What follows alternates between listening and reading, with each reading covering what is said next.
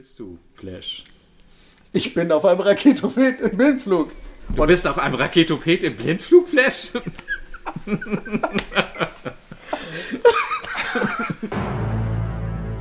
Das Sofa IMAX. Der Filmpodcast aus dem Wohnzimmer.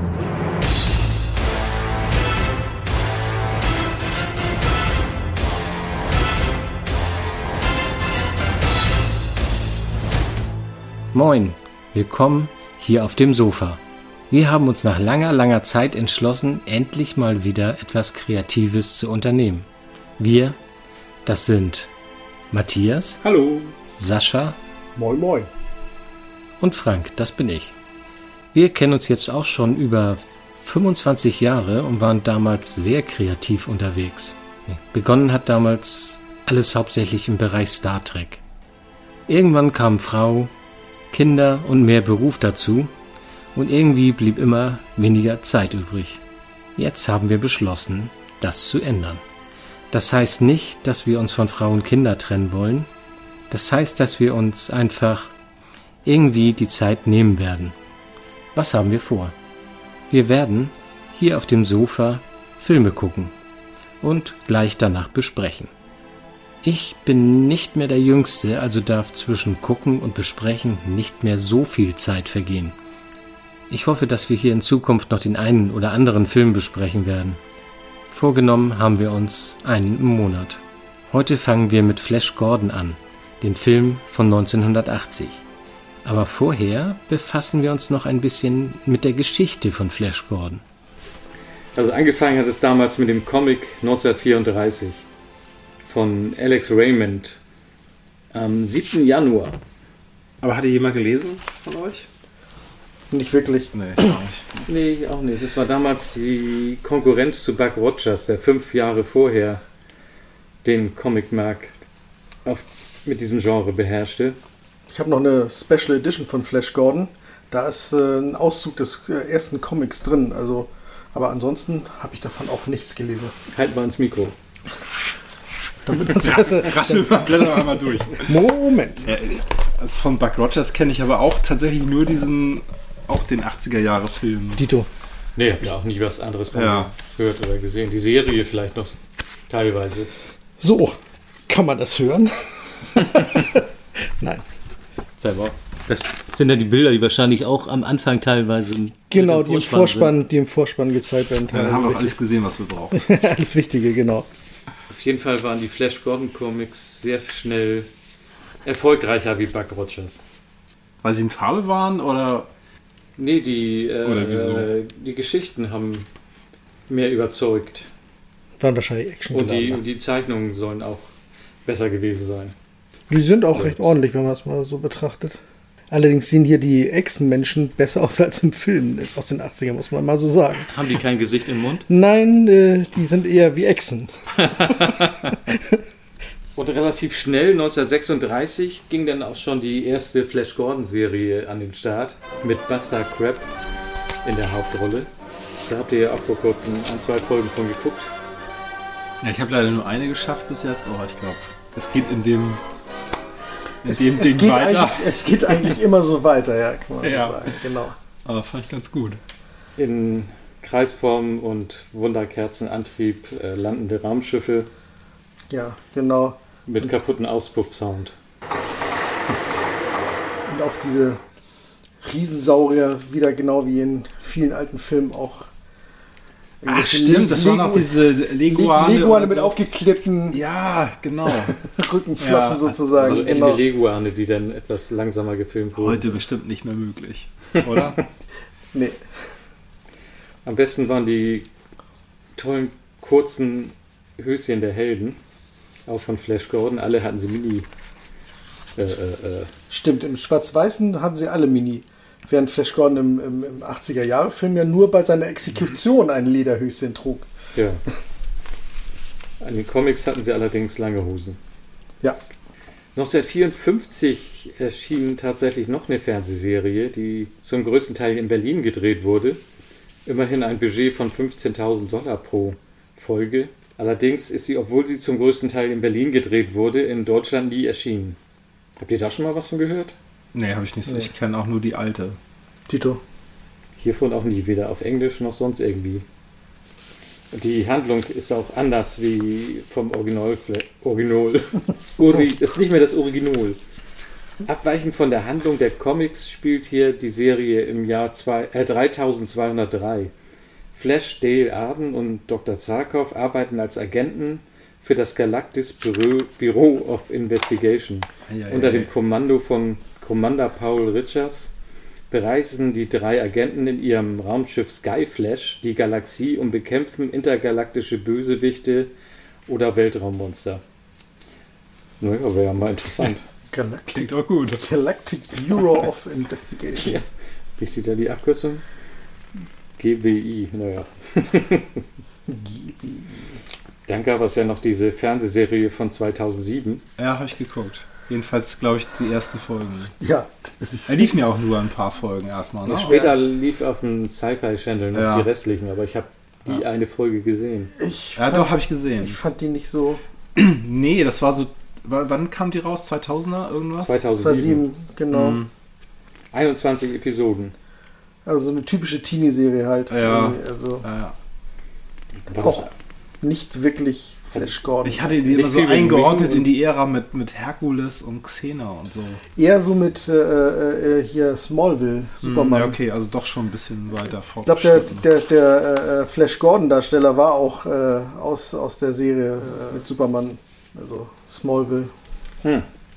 Denke aber es als Zeichentrickserien von 79 bis 80, die Abenteuer von Flash Gordon. Noch ein paar Folgen von denselben, die He-Man, She-Ra und Bravestar später gemacht wurden. Die waren gar nicht so schlecht. Die waren ganz spannend gemacht. 1990 lief das auf Tele 5. Ich habe da nie was von gesehen, allerdings auch nicht. Die, die waren auch nah, recht nah am Comic dran, fand ich. Also von den, von den Darstellungen her. So. Die, die Comic-Zeichnung. Das hielt sich, war auch wieder mehr die Geschichte wie in den Comics. Mhm. Dann gab es noch Defenders of the Earth. Kennt das jemand? 86, Nee. Flash Gordon und Ming der Unbarmherzige in der Zeichentrickserie Die Retter der Erde. Nee, Die habe ich auch nicht gesehen. Ne. Kann ich mich jedenfalls nicht dran entsinnen. Dann gab es, was war das? Flash Gordon 1996. Eine Franz US-französische Koproduktion, von denen ich aber auch noch nie was gehört habe. 26 Pi- Episoden. Weder gehört noch gesehen. Aber das ist auch gleich äh, keine äh, animierte Serie, sondern eine richtige. Okay. Aber auch noch nie was von gehört. Ne. Dann gab es noch ein paar Hörspiele von Telefunken, ganze zwei, 75 und 76. Aber ein paar mehr von Europa, 81 und 82. Sagen dir die Sprecher was? Horst Frank als Erzähler sagt mir ja noch was. Und, und, und die anderen? Kennst du die? Äh, die da wären. Lutz? Ja, Lutz Mackenzie, ja, das sind alles Supersprecher. Gottfried Kramer, Jürgen Thurmann. Jürgen Thurmann hat hier auch Ming gesprochen. Achso, tut er im Hörspiel auch. Ach ja. Mhm. Wolfgang Dreger, ähm, ist- oder war, glaube ich, der Sprecher von ähm, Woody Allen. Ah, ah ja, Unter anderem. Mhm, okay. Hat die mal jemand gehört? Nee. Aber Warte mal, doch, doch, doch, eine Platte hatten wir. Echt? Wow. Mhm. Ich weiß aber nicht mehr, was das war, ehrlich gesagt. Was das für eine Folge war. aber eine Platte hatten wir immerhin. Nicht schlecht. Ja, habe ich leider jetzt nicht mitbringen können. Verdammt, das war auch nicht Ich auch nicht. Dann gab es natürlich noch die unglaublichen Flash Gordon Filme mit Flash Gordon mit E. Fleisch. Es gab doch nur einen, oder? Nee, Zwei. Was? Erst den, aus den 70ern, den ersten. Und dann gab es aus den 90ern noch irgendwie Achso, einen. ich kenne Von den. 89, ja. Den haben Ja. wir auch mal hier gesehen, ne? Der zweite war ersten. Flash Gordon trifft die galaktischen Cheerleader. Und der erste war Flash Gordon, Schande des Dschungels, hätte ich fast gesagt. Äh, Es kann nur Schande heißen der Schand- Galaxis. Schande der Galaxis. Schande der Galaxis, genau. das sollte tatsächlich ein richtiger Pornofilm werden. Echt? Wir hatten den auch gedreht und hatten auch schon die ersten Hardcore-Szenen gedreht. Bis dann äh, sich herausstellte, dass einer der Darstellerinnen minderjährig war. Die Polizei hat deswegen einige Teile des Filmmaterials beschlagnahmt und äh, danach hatte man den Film als Sexklamotte umgeschrieben. Als, äh, also Ich denke, die. Polizei hatte das beschlagnahmt, oder haben sie noch? Nee, haben sie nur, nur die Hardcore-Szenen. Ach so, okay. Ja. Und da, die waren nachher nicht mehr Hier steht, die wurden so oft geguckt im Prozess. Ja. Naja. Aber ich, ich glaube, der hatte echt gute Spezialeffekte. Ne? So Stop-Motion-Dinger hatte Ja, der, die, glaub ich, ganz die Ja, ja. Stop-Motion-Effekte waren wirklich äh, ziemlich ordentlich. Und das, das, das Spannende ist, falls sich noch jemand daran erinnert, äh, Bijou Trimble, einer von, eine von den ersten Ja. Star Trek-Fans Ja, ja, ich weiß. der ersten Stunde, Ja. die, die war an den Spezialeffekten beteiligt. Ja, Okay, daher kennt man die. Special Make-up war das, glaube ich. da waren noch mehrere bekannte äh, äh, Special Effect Leute, Maskenbilder drin, die sich aber nicht, die sich nur unter Künstlernamen dort in den Endcredits verewigt haben. Ich weiß nicht, sagt ihr was? Rick Baker? Ja, Ja, natürlich. natürlich. Ich bin mal wieder unwissend. Ja. Stop Motion. Insta. Hier steht ja Stop Motion Künstler Jim Danford. Aber Rick Baker kennt man doch schon. Das Ding aus einer anderen Welt, die ganzen Effekte, die sind Wahnsinn. Ach so, die aus dem Carpenter-Film, oder? Ja, man. Gorillas im Nebel. Gorillas im Nebel, ja, also die sind echt ziemlich, American Werewolf. ja, ja, genau. Ich dachte immer, hier kommt ein Prinz Porno drin vor, aber das war der Planet, der hieß Porno. Die anderen Namen. Kann der Planet ja nichts dafür. nee. Dort kämpft Flash Gordon ja gegen die gefährlichen Sexstrahlen. Genau, die Impotenzstrahlen waren das doch irgendwie, ne? Ja, genau. Nee, im Gegenteil. Die Impotenzstrahlen waren im zweiten Teil. Ach, die waren im zweiten Teil. Im ersten Teil haben sie sich alle die Kleider vom Leib. Entschuldigung, das habe ich Da war das, verwechselt. das war genau das Gegenteil im ersten Teil. Da so. konnten die Piloten ja nicht weiterfliegen, weil sie plötzlich so geil waren. Ich habe nur noch in, in dunkler Erinnerung den, den Hühnerantrieb, wo, wo Flash Gordon nach hinten musste, weil der Hahn gestorben war und dann musste er die Hühner beglücken, damit sie überhaupt fliegen konnten. Was für eine Klamotte. Beim Landen sind sie auch gleich auf die Kraftwarzen gestoßen, auf die Riesenbrüste. Aber um, dieses Fil um diesen Film soll es gar nicht gehen heute. Nein, eigentlich nicht. Eigentlich nicht. Der hatte immer eine halbe Million Budget. Der zweite Teil war ähnlich, nur eben mit gegenteiligen Strahlen. Das waren die Impotenzstrahlen. Da konnte die Lattballmannschaft nicht mehr die Leistung vollbringen, die von ihnen erwartet wurde. Aber ich glaube, mehr brauchen wir dazu auch nicht sagen. Nee. Und dann sind wir schon bei unserem Hauptthema heute, bei dem Flash Gordon-Film von 1980. Es hatte ja auch jemand anders versucht, zuerst Flash Gordon zu verfilmen. Wer war das noch? Also ich weiß, dass äh, George Lucas mal so einen Versuch unternommen hat. Den meine ich. Den meinst du? äh, ja, ich, äh, ich habe gelesen, äh, dass er sich damals mit äh, Dino De Laurentiis äh, getroffen hat, sogar ein paar Mal. Äh, und äh, ihm angeboten hat, Flash Gordon zu verfilmen, da dieser ja die Rechte an dem Film hatte. Aber der hatte dann nicht so wirklich Interesse an ihm. Er hatte Aber war es Es- nachdem er schon Star Wars gemacht hat? Nee, Nee, vorher, vorher. Okay. und er, er konnte sich, glaube ich, auch die Reste, Rechte nicht leisten. Genau. Er hätte sie schon kriegen können, aber es war zu teuer. Richtig. Und so hat George Lucas beschlossen, seinen eigenen Flash Gordon zu drehen. Hat er auch gehabt. Ich meine, es waren Flash Gordon-Elemente drin, dann die typischen Western-Elemente, ne, glorreichen Sieben, Starkiller hieß auch ähnlich, Ja, genau. der Gott sei Dank etwas an, umbenannt wurde später. Und dann gab's, äh, hatte der ziemlich großen Erfolg und dann hatte Dino De Laurentiis dann auch gesagt, so, ja, dann sollte ich es vielleicht doch mal verfilmen. Wenn das gut ankommt, dann springe ich mal auf den Zug auf und verfilme selbst Flash Gordon. Zuerst fragte er Federico Fellini, der lehnte allerdings dankend ab, genau wie Sergio Leone. Danach stellte er Michael Allen, heißt er so? Glaub ja, ne? Mhm. ein, um das Drehbuch zu schreiben. Und äh, Regie sollte Niklas Röck fü- führen. Die beiden arbeiteten mehrere Monate zusammen, entwickelten ein Drehbuch und kreierten einen Look für den Film. Und sollte einen ernsteren Ton haben, ähnlich wie Star Wars. Laurentis war jedoch mit Röcks Ideen unzufrieden und dann verließ Röck das Projekt. Und er sagte noch zu Michael Allen, kümmere dich um unser Baby. Mhm. Als Ersatz stellte Dino Mike Hodges ein. Zusätzlich holte Laurentis noch Lorenzo Semple als Autor an Bord, der auch nicht ganz unbekannt ist. Der unter anderem auch die Drehbücher zu der alten Batman. Batman-Serie Genau. schrieb. Und so erhielt das natürlich alles einen sehr comichaften Charme, so wie wir das heute auch kennen. Aber er hat ja nicht nur die Drehbücher oder ja, doch die Drehbücher zur äh, Batman-Serie geschrieben, sondern auch zum äh, 60er, äh, zum, ja genau, nee, zum äh, inoffiziellen Bond-Film Sag niemals nie. Stimmt, ja.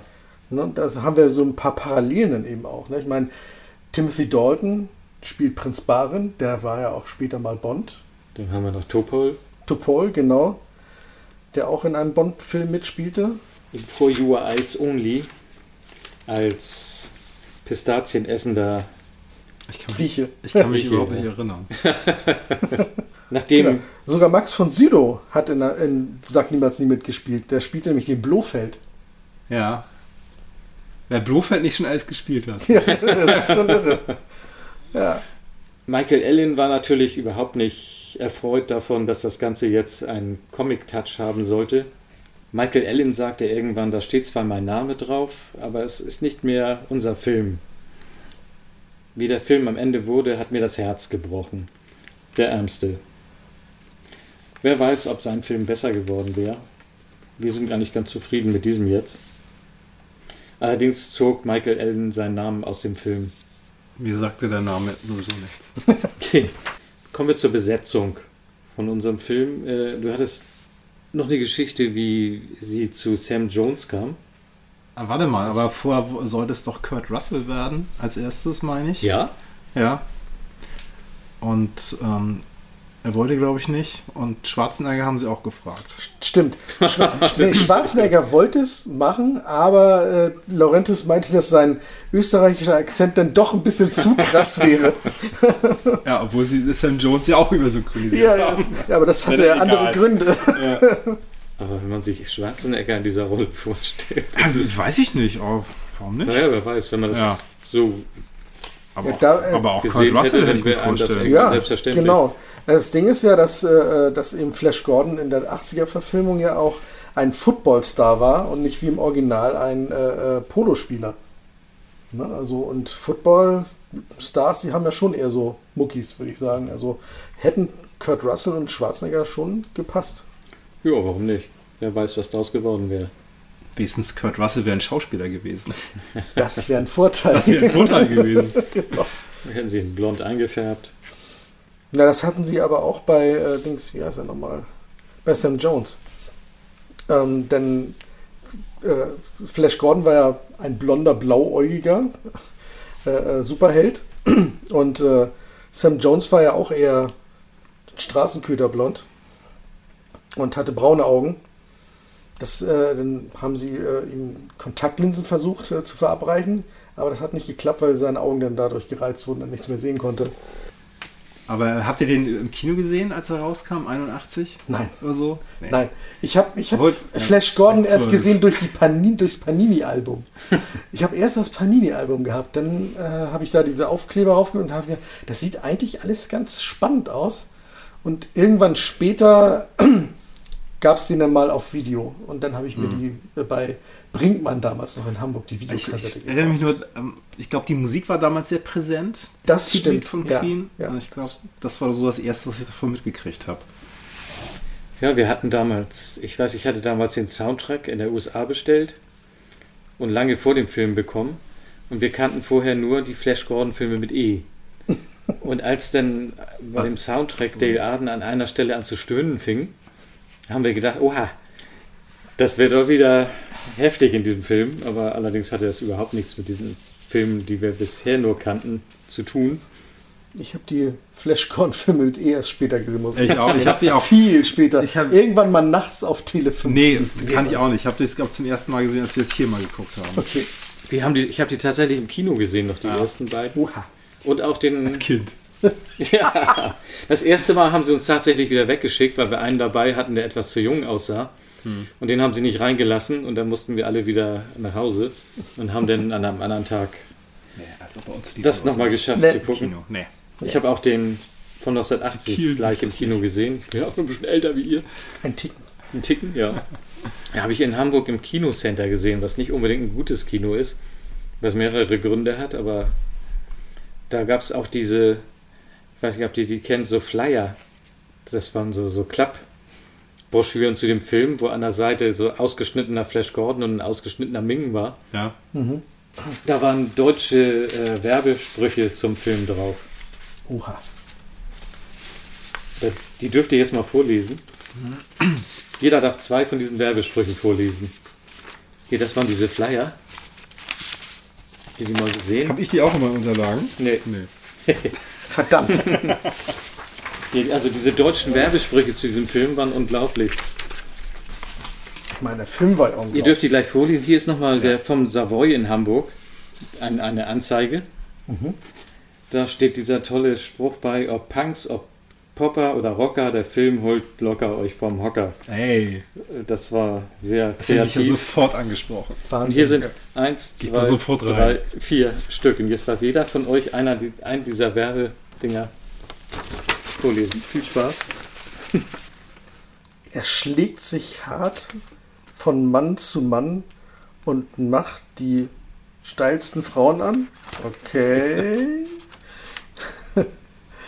Wenn Flash gleich drei auf einmal packt und ihnen sanft die Rippen knackt und was Edelmiezen seufzen stumm, dann führt, äh, nee, dann rührt sich was im Publikum.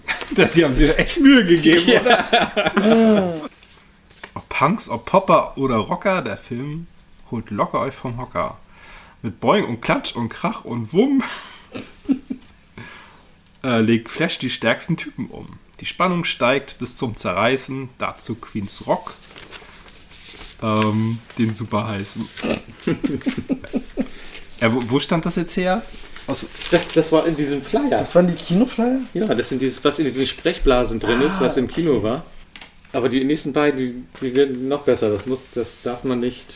Aber ich, ist doch Logo für eine Miss, langt Flash den Feinden ins Gebiss. Ein harter Fight in der Galaxis ist für Flash Gordon Alltagspraxis. Flash Gordon ist der Superstar.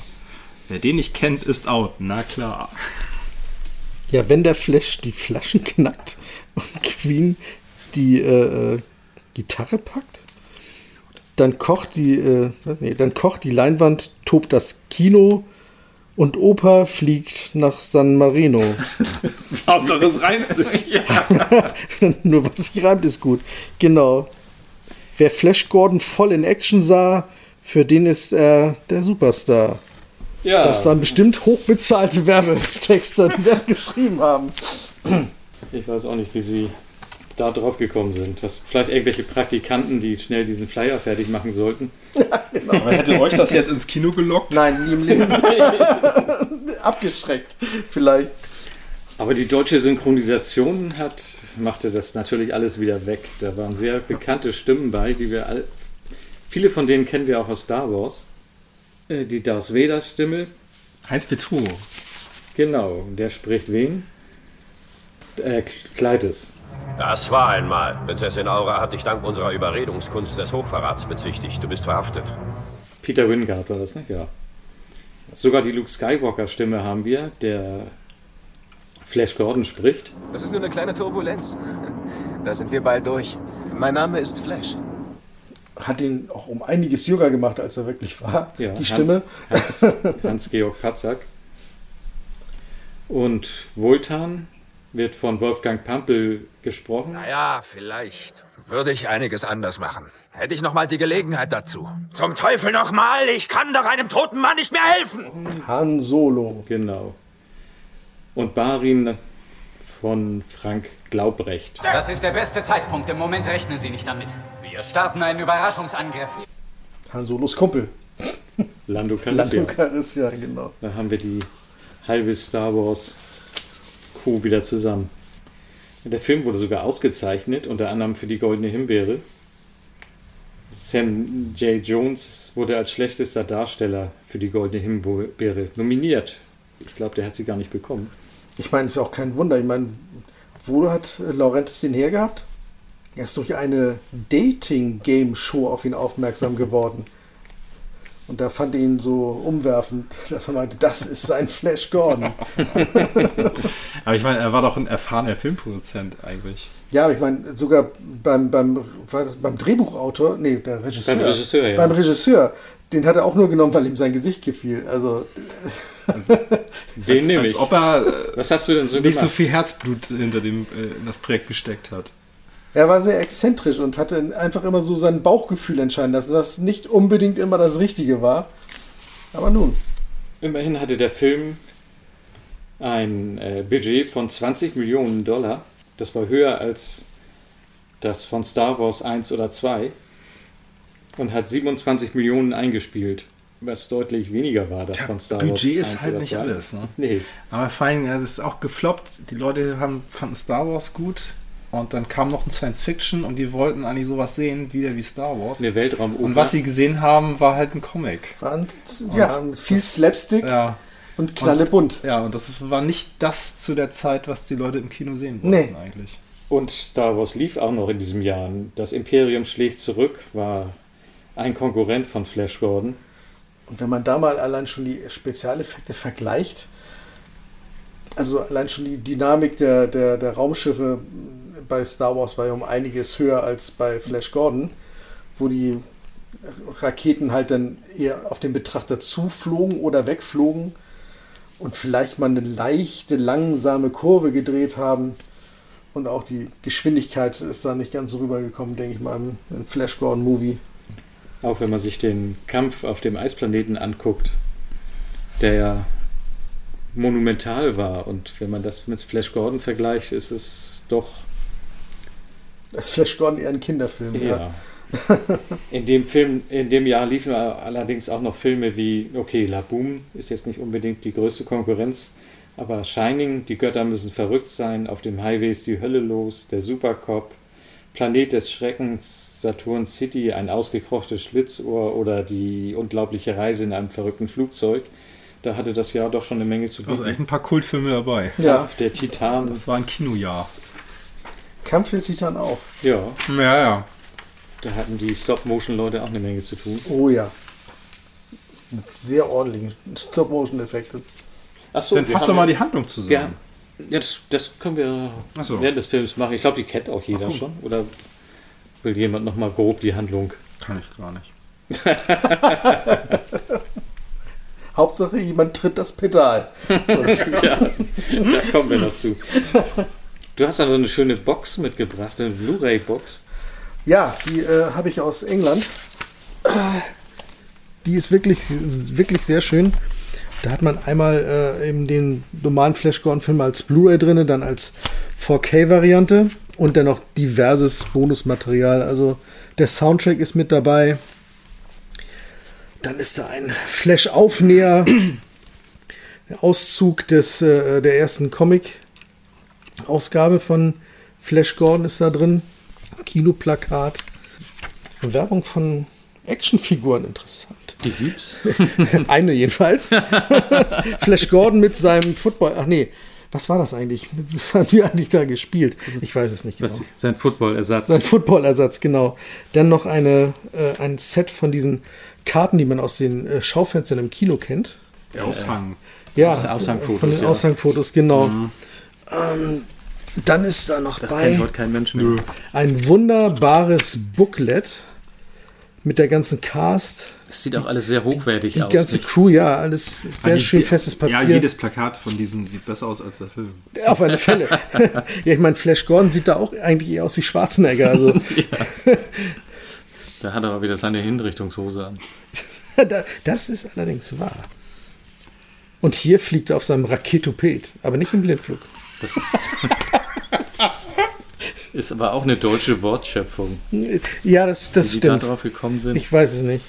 Das Plakat ist auch sehr schön. Ja.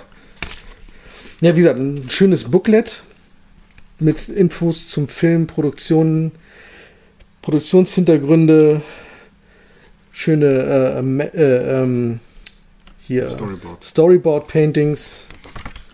ja, leider in Deutschland noch nicht erschienen. Die deutsche Version ist leider auch nicht drauf. Nee, das, das ist rein Englisch, das stimmt.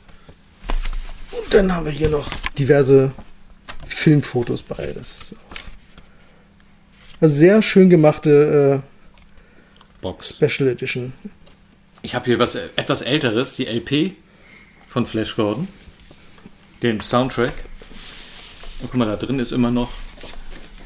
Ist, jetzt- ist sogar die, Eine Picture die, Disc. die innere. Wow. Nee, die Disc Krass. nicht. Das ist nur die, nur die Ach Hülle so, da ach, drin. Das ist die Hülle. Ah, trotzdem. Da drin ist. Aber trotzdem. Die ist sogar noch relativ gut erhalten, obwohl ich damals zu der Zeit nicht so gut mit meinen Sachen umgegangen bin. Hast du noch einen Plattenspieler eigentlich? Leider nicht. Aber ich habe noch eine Menge leider auch nicht. Soundtracks. Ich habe auch noch diverse Platten, aber leider kein Plattenspieler Ich habe gerade. bestimmt noch knapp 100 Stück. Es gab auch nie viel Merchandising zu dem Film, was auch relativ logisch ist, da er nicht sehr erfolgreich war.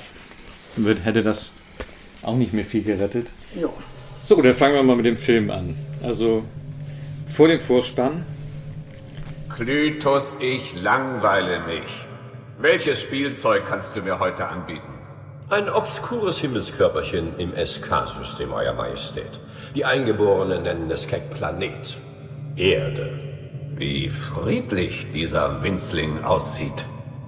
Kommt ja auch schon eine kleine Erklärung, worum es in dem Film eigentlich geht. In dem Ming aus Spaß anfängt, ein bisschen, ja, äh, ein paar Ja, habe ich nicht ganz verstanden. Warum macht er das Aus jetzt? Langeweile. aus Langeweile. Er Und ja warum auch- die Erde? Weil sie im Weg Weil sie ist. da war. kommt einfach lässt- als hat nächstes. Knöpfe mit irgendwelchen Katastrophen. Das finde ich sowieso so unglaublich, dass er vorgefertigte Knöpfe hat für, für Hagel, Erdbeben Für, heißen, und- für Hagel und heißen Hagel. Eisenhagel. ja. Für jede Art von, von, von Stürme, Naturkatastrophe hat er einen Überflutungen, besonderen Tsunami, alles. Knopf. Erdbeben. Und jetzt wissen wir, dass Ming nichts Gutes vorhat und es beginnt ein Vorspann, der bis heute, finde ich, immer noch einer der coolsten Vorspänne überhaupt ist. Eine Mischung aus, aus, aus Comic, Schrift und der Musik von Queen, die den Film ja sowieso prägt, wie kaum etwas anderes. Können wir ja gleich mal über die Musik sprechen, wie die zu dem Film gekommen ist. Ja, wie kam sie denn? Wie kam sie denn? Wie kam sie denn? Also sie wollten auf alle Fälle was anderes haben. Sie wollten einen Film haben mit Rockmusik, anstatt mit der klassischen Musik für, äh, für Science-Fiction-Filme. Dann wurde zum Beispiel Queen vorgeschlagen und De Laurentiis kannte Queen gar nicht. Er fragte, wer sind denn die Queens? Gibt es nicht nur eine? Warum sein Mann macht die Wieso Musik? macht die Musik? genau. Ja, und Brian May schrieb dann zum größten Teil die Musik. Die anderen Mitglieder von Queen schrieben zwar auch einzelne Stücke, aber Brian May schrieb die äh, Anfangsmusik und war total begeistert davon und stolz drauf. Und eines Tages wollte Laurentis ihn besuchen und er wollte ihm unbedingt diese Musik vorspielen. Und Laurentis war auch angetan von der Musik, aber sagte, es ist schöne Musik, aber nichts für meinen Film. Das passt ja nun überhaupt nicht. Da war Brian May natürlich sehr, sehr geknickt und am Boden zerstört. Aber Mike Hodges beruhigte ihn und sagte, ich, ich regel das, ich mach das. Und so ist es dann ja auch gekommen und nach der Premiere ging Dino dann auch zu Brian May und sagte, gute Musik, gefällt mir.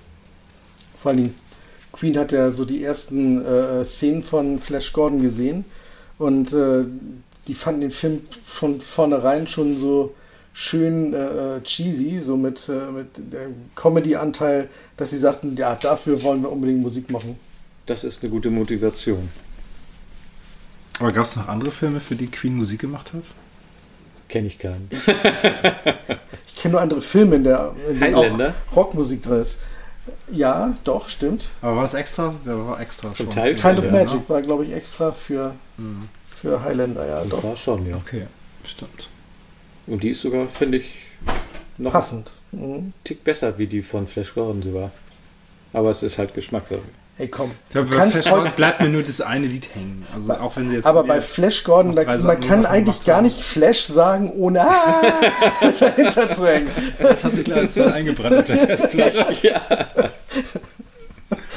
Ja, das war echt, äh, ja, keine Ahnung. Das, wie alt war ich denn? Elf, ja, zwölf wahrscheinlich, als Ja. er in Deutschland rauskam. Da, Genau. der Song lief irgendwie überall und den Film weiß ich nicht, wann ich den zum ersten Mal gesehen habe. Ja, Viel schon- später. Viel später. Ich war schon 20 ungefähr.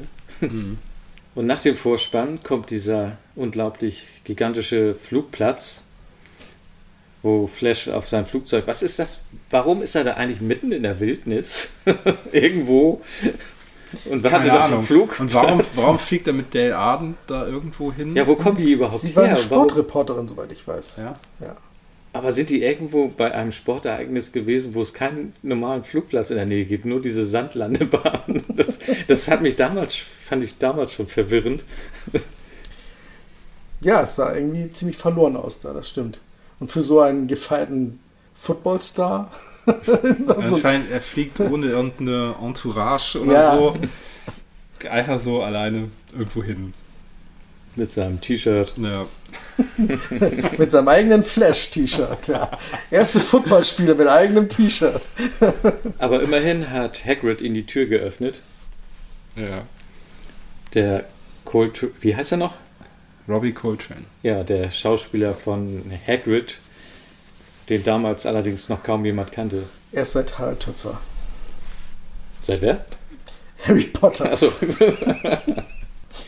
Und es war die einzige Hast du denn nie im deutschen Original gelesen?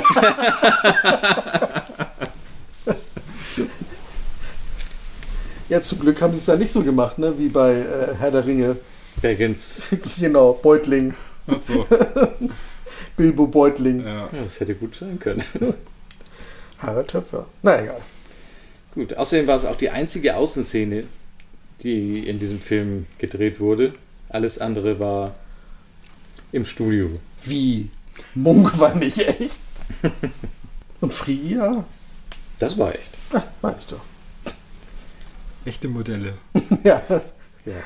Jetzt sind die beiden gestartet mit ihrem Flugzeug und Ming hatte nichts Besseres zu tun, als sich auf der Erde genau dieses Flugzeug herauszusuchen, um damit rumzuspielen.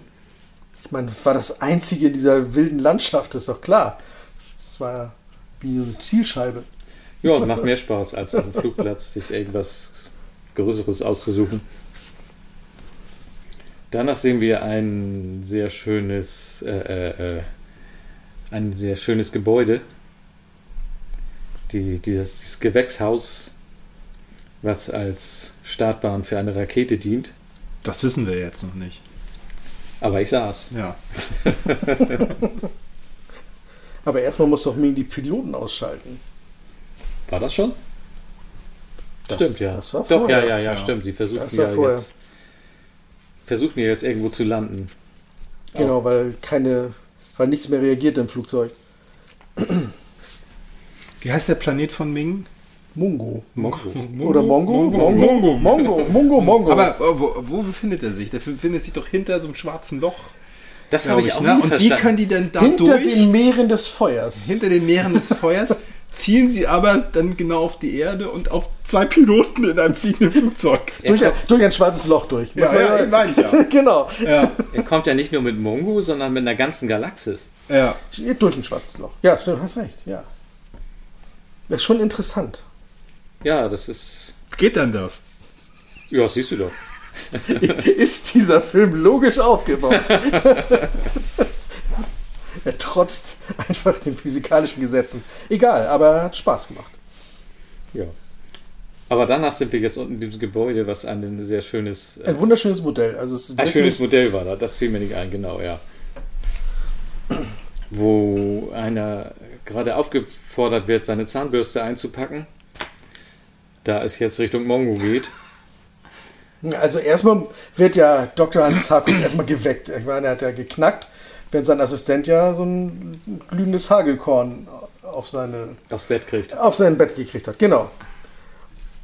Und dann weckte er, weckte er Hans Sarkov, das erste, was er sagte, zeig mir den Vektorwinkel des Mondes. Wie ist der Winkelvektor des Mondes? Hab ich. Hab ich. Aber dann. Weil sie haben einen kurzen Arbeitsweg. Wenn sie In der Tat. Sie sind eigentlich zu ihren Kontrollen fast hingestolpert.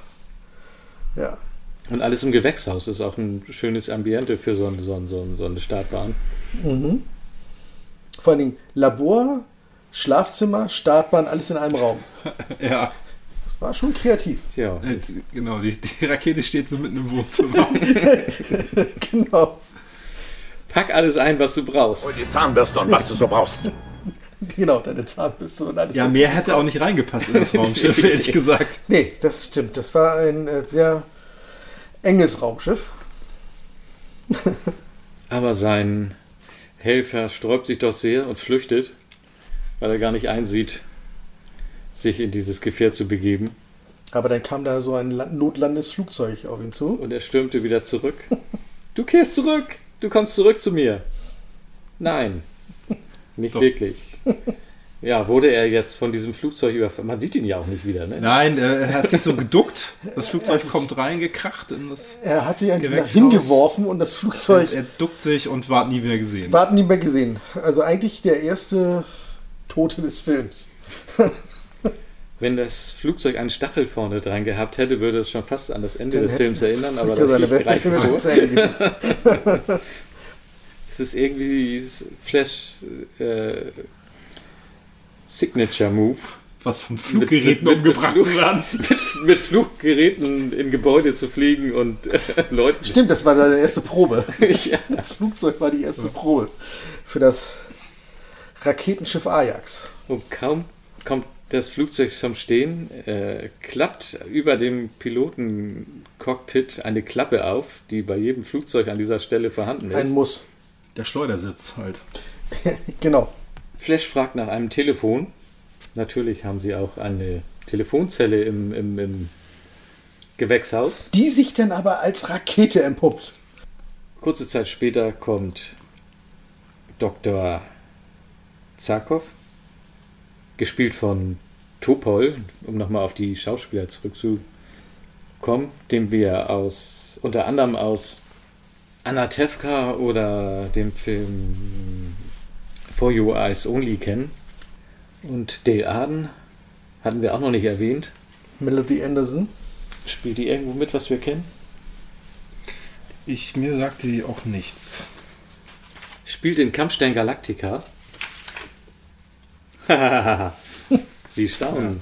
Aber Ui. allerdings nur in der einen Episode Kriegsgefahr. Ach, die Ach, die. Ach, die, ja. Außerdem spielte sie in einem Cold da war für alle krank. Fälle, TJ Hooker, Dallas, A-Team, Der heißt Chips. TJ Hooker, nicht TJ Hooker. Oh, da fehlt ein O. Keine Prostituierte. Aber es ist eine Menge äh, Feuerwalze mit, mit Chuck Norris. Stimmt, Feuerwalze, da war sie. Ja. Mord ist ihr Hobby. ja, aber primär eigentlich so Nebenrollen, ne? Genau, ja. Und auch nur mal in einer Folge verschiedener Serien. Gut. Zarkov zückt eine Pistole und will die Telefonsuchenden auf Schloss Frankenstein. Nee, das war. Nah dran. Also niemals Das nach dem Telefon fragen. Das war, man schon, bei, Das lernen wir aus diesem Genau, Film. wenn das man war schon bei Rocky Horror Picture ja, Show die falsche. Richtung. Stimmt. Er möchte Dale an Bord behalten, damit sie das Pedal tritt. Weil sie auch leichter ist. Ist ja klar, bei einer Rakete, die hat ja eigentlich nur Treibstoff für eine gewisse äh, äh, Last. Äh, und der Gordon, der Muckimann, ist natürlich zu schwer. Ja, was immer das für ein ominöses Pedal sein muss, was so angebracht ist, dass man es nicht selbst treten kann, während man den Startknopf drückt. Nee, nicht den Startknopf. Der, der Startknopf wird ja im Kopf gedrückt. Ja, stimmt, das haben. war ja der, der Er hat nur ein paar Einstellungen gemacht an irgendeiner Konsole.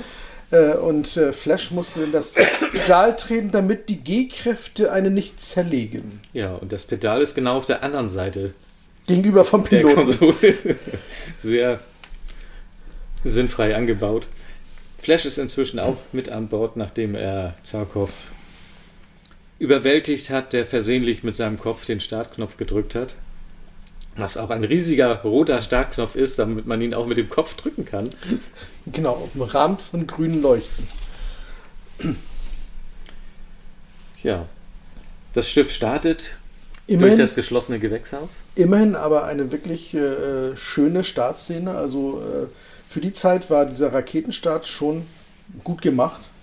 Das sah wirklich Sah schon echt ordentlich aus. gut aus, ja. Aber dann. Spätestens jetzt ist sein Helfer tot. Stimmt. Flash drückt den Knopf mit dem Fuß. Also tritt das Pedal. Ja. Oder das. Und die Rakete hebt ab Richtung Mongo. Genau, dann fliegen sie an ein paar. Mongo. Mongo. Dann fliegen sie an ein paar unbekannten, Mongo nah beieinander liegenden Planeten vorbei. Mongo war die Bohnen.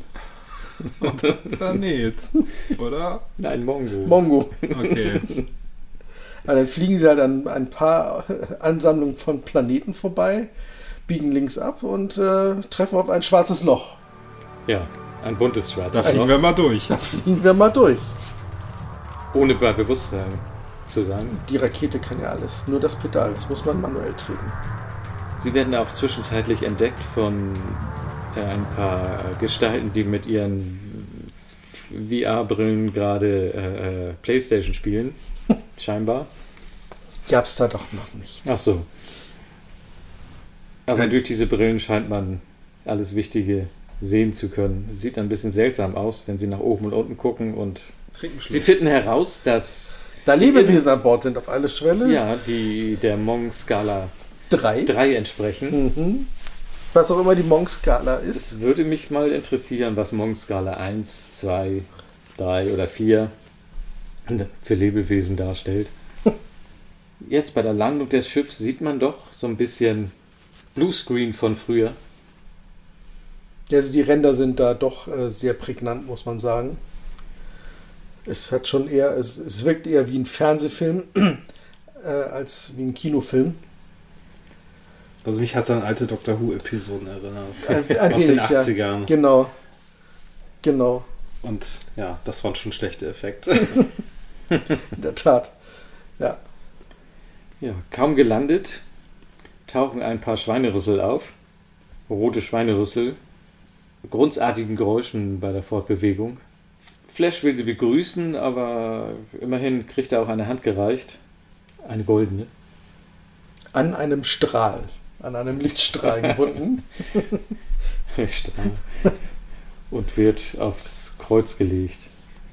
Ja, was kam danach? Danach sind sie, glaube ich, Eigentlich- sieht man schon, wie sie in die Halle wurden sie in die, einbiegen. genau, wurden sie in die große Halle geführt. Du meinst diese Halle voll mit Cosplayern?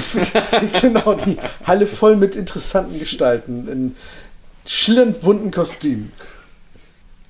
Ja, da ist wirklich alles dabei. Da haben sie sich dicht an die Comicvorlage gehalten, was man wirklich auch sieht. Es war wirklich sehr es farbenfroh, gibt doch. kaum irgendeine Farbe, die da nicht vorhanden ist. Und der erste, der sie begrüßt, ist ein kleiner fliegender Kopf mit Stacheln auf dem Kopf, der irgendwie Hat mich an, das, an den. Film Das Böse erinnert. Aber kennt den jemand, diesen Horrorfilm? Nee, Nein? nee. Mich hat er ein bisschen, auch wenn er optisch nicht Big Trouble in Little China erinnert. Das Auge, Das, die, die vielen Augen. den, den Watcher, genau. Diese hatte zwar nur zwei Augen und Stacheln, aber Ja. also vom Sinn her ja. Aber irgendwie hat er einen komischen Gesichtsausdruck gehabt, dieser Kopf, finde ich. Auch wenn er nicht richtig weder Mund noch Augen, äh, Augen schon, aber keine Nase hat, aber trotzdem guckte er irgendwie komisch, fand ich.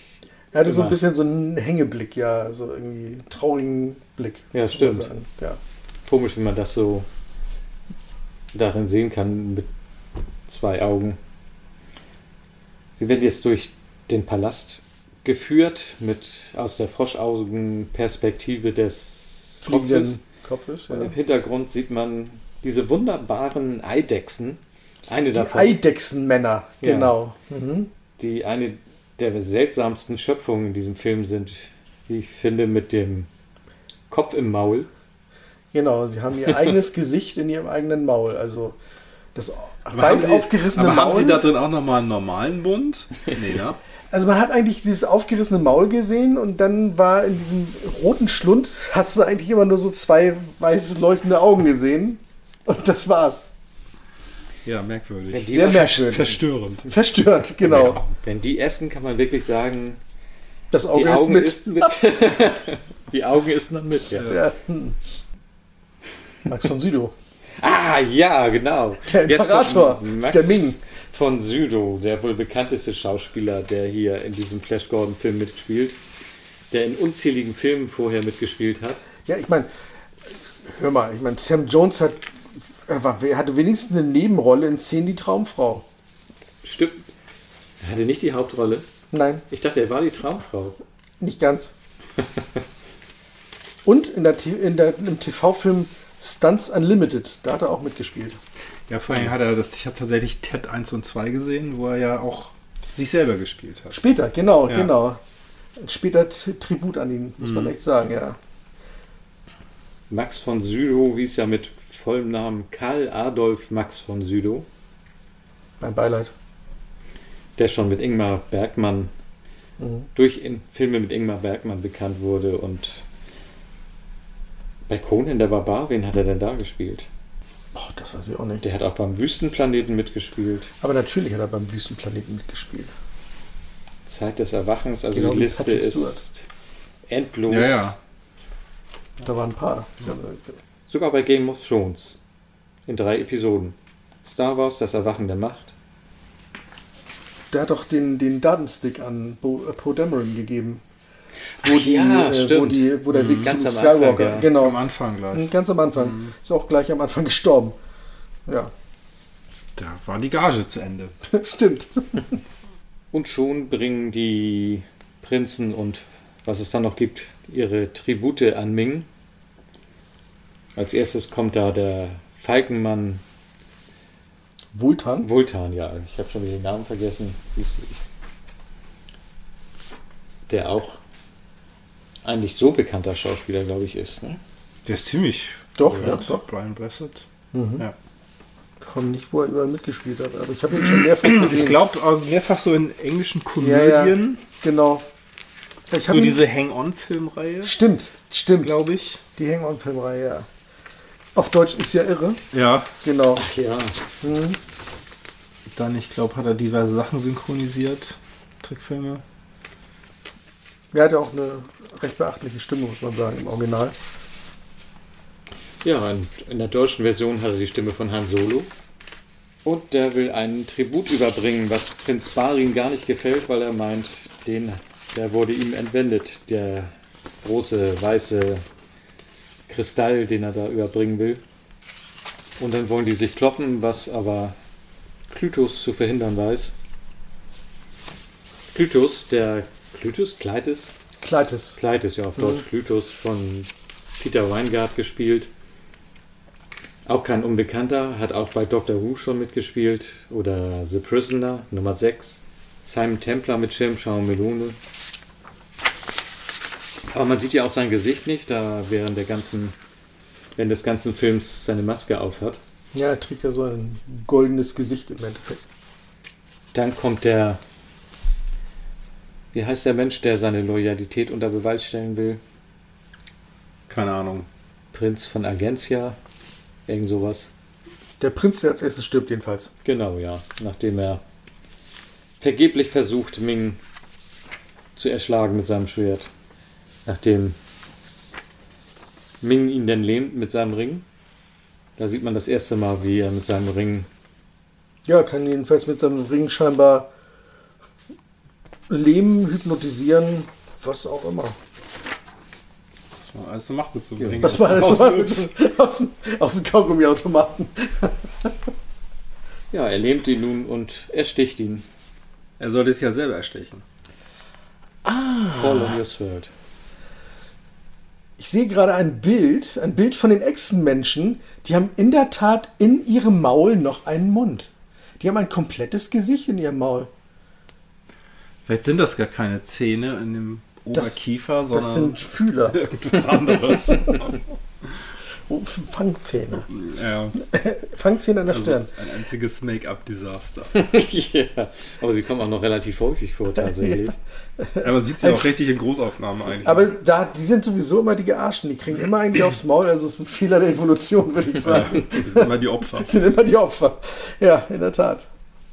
Stimmt, man sieht sie Ja, später sind sie noch in diesem äh, im Sumpf da. im Sumpf, genau. Im Knast sind sie, Ja. wo Flash Gordon inzwischen gelagert wird.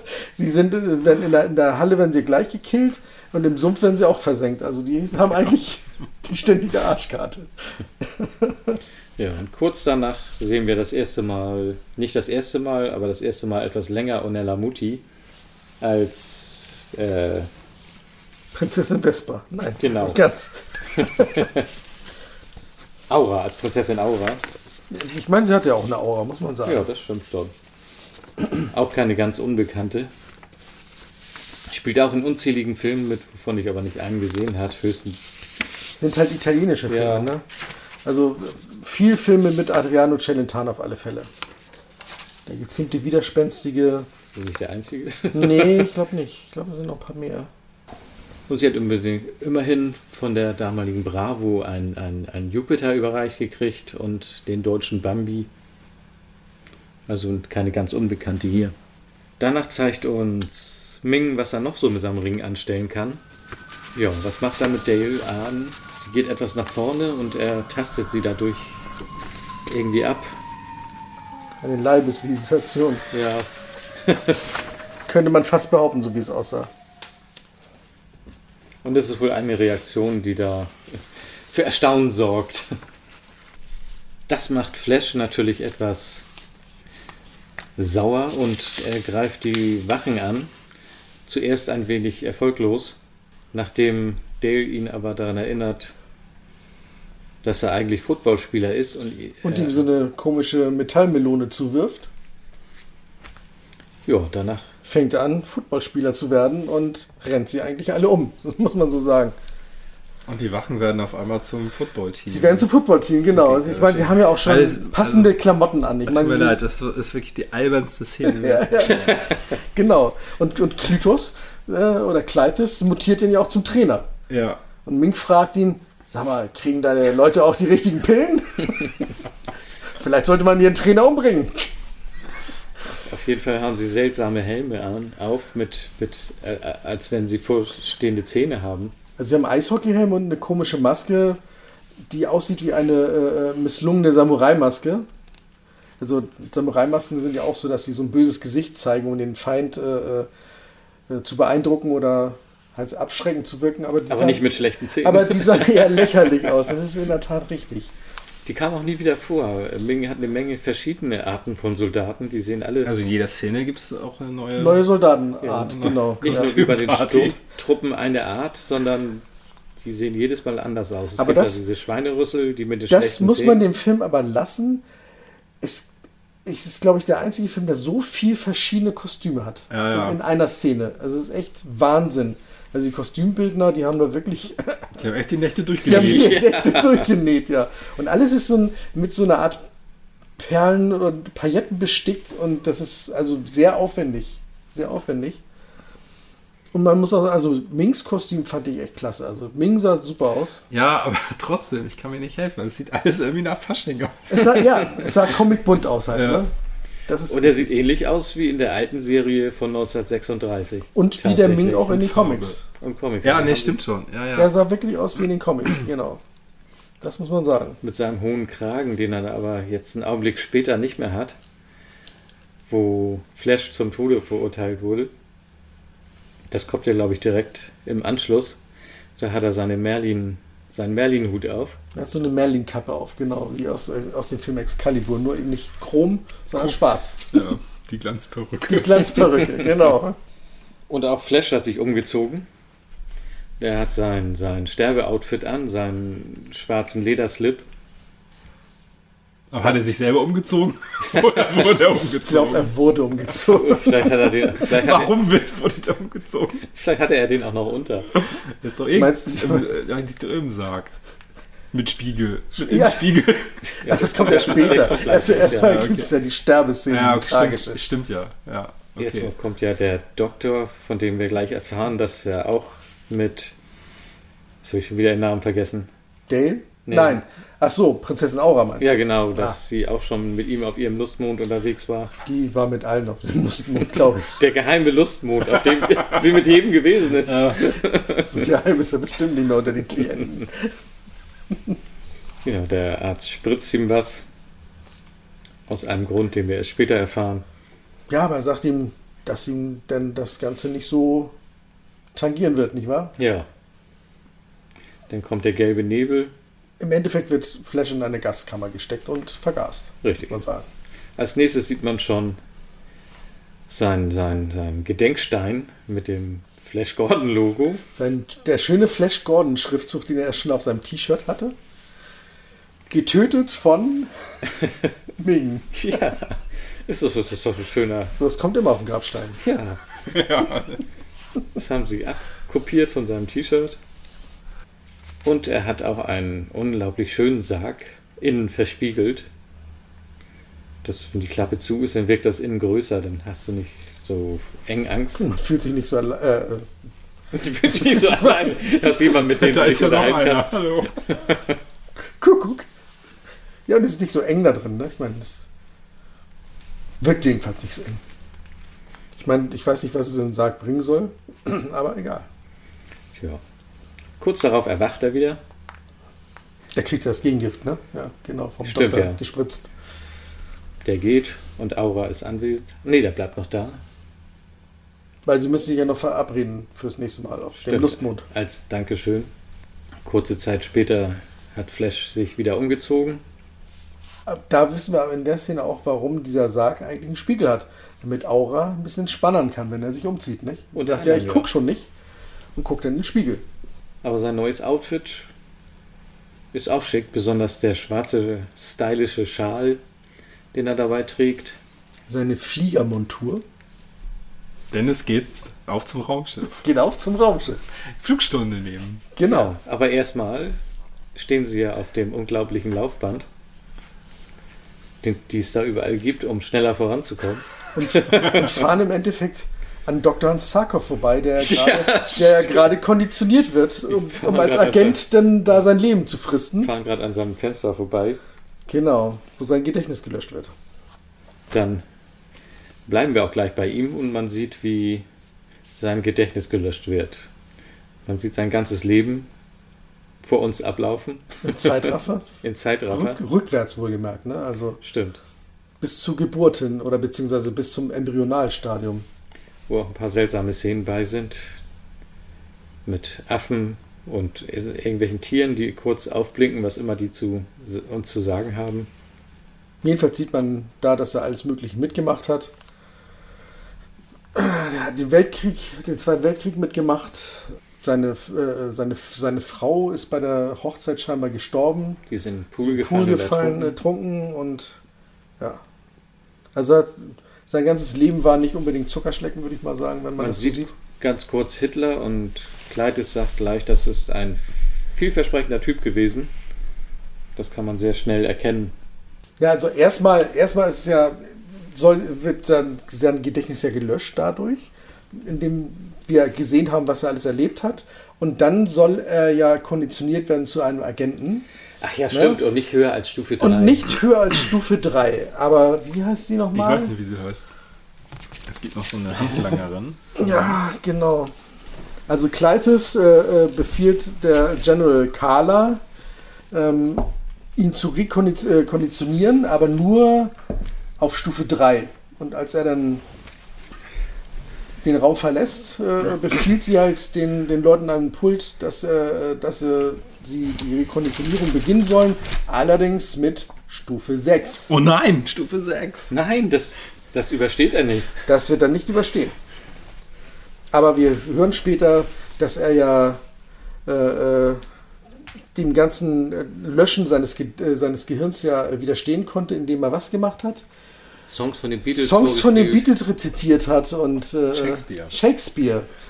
Genau. Denn das, menschlich, denn das menschliche Hirn ist ja unbesiegbar. Irgendwie so, ja. Obwohl man davon hier gar nichts gesehen hat. Nein, Das wird später einfach so behauptet. genau. Ja. Und dann geht's weiter zur Fahrschule. Flugschule. Ist ja, ein, ist ja ein Raumschiff. Zur Fahrflugschule. Flugfahrschule. Bei Aura. Flashy soll die Hebel nach links drücken, ganz leicht. Und leicht nach rechts. Und auch die. Finger benutzen. ja. Sagt sie jedenfalls. genau. Das sind dann so gro- grobe Hebel. Ja, Also so kann ich auch ein Raumschiff steuern. auf alle, Hebeln. auf alle Fälle ist der rechte Hebel für hoch und runter und der linke Hebel ist zum Steuern für links und rechts. So viel habe ich. Nur so kommst du zu ihrem Lustmond. Und schon sind wir, sind wir wieder bei Dale auf einem riesenroten Bett. Riesenroten Bett. Und Ming will sie ja zur Frau machen, ne? Ja. Also zu seiner Frau. Sagen, was ist sie denn bis jetzt? Zur Frau. Du wirst jetzt zur Frau gemacht. Ich weiß es nicht. Die Reporterin. ja, Und sie kriegt ein namenloses Getränk gereicht. Dieses Getränk hat keinen Namen. genau. Aber Es sind beim Besorgen dieses Getränkes viele Leute, viele Soldaten gestorben, um überhaupt daran zu kommen. Ja. Das Aber sie keiner wusste, was er besorgen soll. Es hat ja auch keinen Namen. reicht auch immer noch nicht, ihm einen Namen zu geben. Genau. Obwohl, Wir haben, wir haben dem Getränk aber einen Namen gegeben: Schnaps. ja, oder Denn das Getränk sollte ja das, äh, äh, das äh, Heiraten von Ming nicht so. erträglicher machen. Es sollte es erträglicher machen, danke, genau. Und ku- kurze Zeit später sind wir wieder bei Flash im Flugzeug, der festgestellt hat, dass er mit Dale Arden telepathisch in Kontakt treten könnte. Ja, weil Aura ja gesagt hat, sie muss mal kurz Barin informieren, äh, äh, ne, dass sie ankommt. War das nicht so? Ja. Ja. Und das Ganze durch Telepathie. Und er fragt, ob er auch Dale anrufen kann, Ja. ob sie seine Nummer hat, äh, äh, ihre Nummer hat. Und dann Aura. hat er sich auf sie, sie eingetunt. Es weigert sich Aura, aber dann nimmt er den linken Rauf-Runter-Hebel. Um links und rechts. Nein, er, er nahm den linken Links-Rechts-Hebel, um rauf und runter zu fliegen. So war's. ja. Jedenfalls hat er ihr so viel Angst gemacht, äh, weil er fast in diesen Felsenplanet geflogen wäre, dass, dass sie die Verbindung herstellt. dass sie die Verbindung zu Dale herstellte. Genau. ja, er unterhält sich mit Dale und Dale, kannst du mich Dale. hören? Kommen. Dale. Sie denkt erst, das ist ein Traum, aber merkt irgendwann, dass Flash noch lebt und dass er wirklich mit ihr spricht. Einen Augenblick später merkt sie aber, dass jemand kommt und sie sagt, ich muss auflegen. Darfst nicht vergessen, dass Flash vorher noch sagte, mein Gott, macht die Braut mich an. Und dann fragt sie noch, was hast du gesagt? Und er sagte, nichts. Ver vergiss diesen Gedanken. War nicht für ich, dich. Es war nicht für dich. Das war die beste Ausrede, die ich Ja, gehört habe. Ja, dann vergiss ich's mal. Genau. Diese. Braut, die Braut macht mich wirklich an, aber du bist nicht gemeint. Also ist alles okay. Vergiss, dass ich das gedacht habe. Wunderschön. Ja. Dale gibt den namenlosen Punsch einer Zofe Bediensteten von Ming, die daraufhin einschläft und sie entkommen kann. Danach tut sie was, was man ihr gar nicht zugetraut hätte, während sie ihre hochhackigen Schuhe immer wieder in immer wieder woanders platziert oder dabei in der Hand hat, überwältigt sie die Wachen mit Karate-artigen Moves. Was man aber sagen muss, äh, äh, das zeichnet sie aber aus im Gegensatz zu Dale Arden aus der alten äh, Schwarz-Weiß-Serie, die eigentlich ja nur gekreischt hat, wenn, wenn Flash gefoltert wurde und in, in Ohnmacht gefallen ist.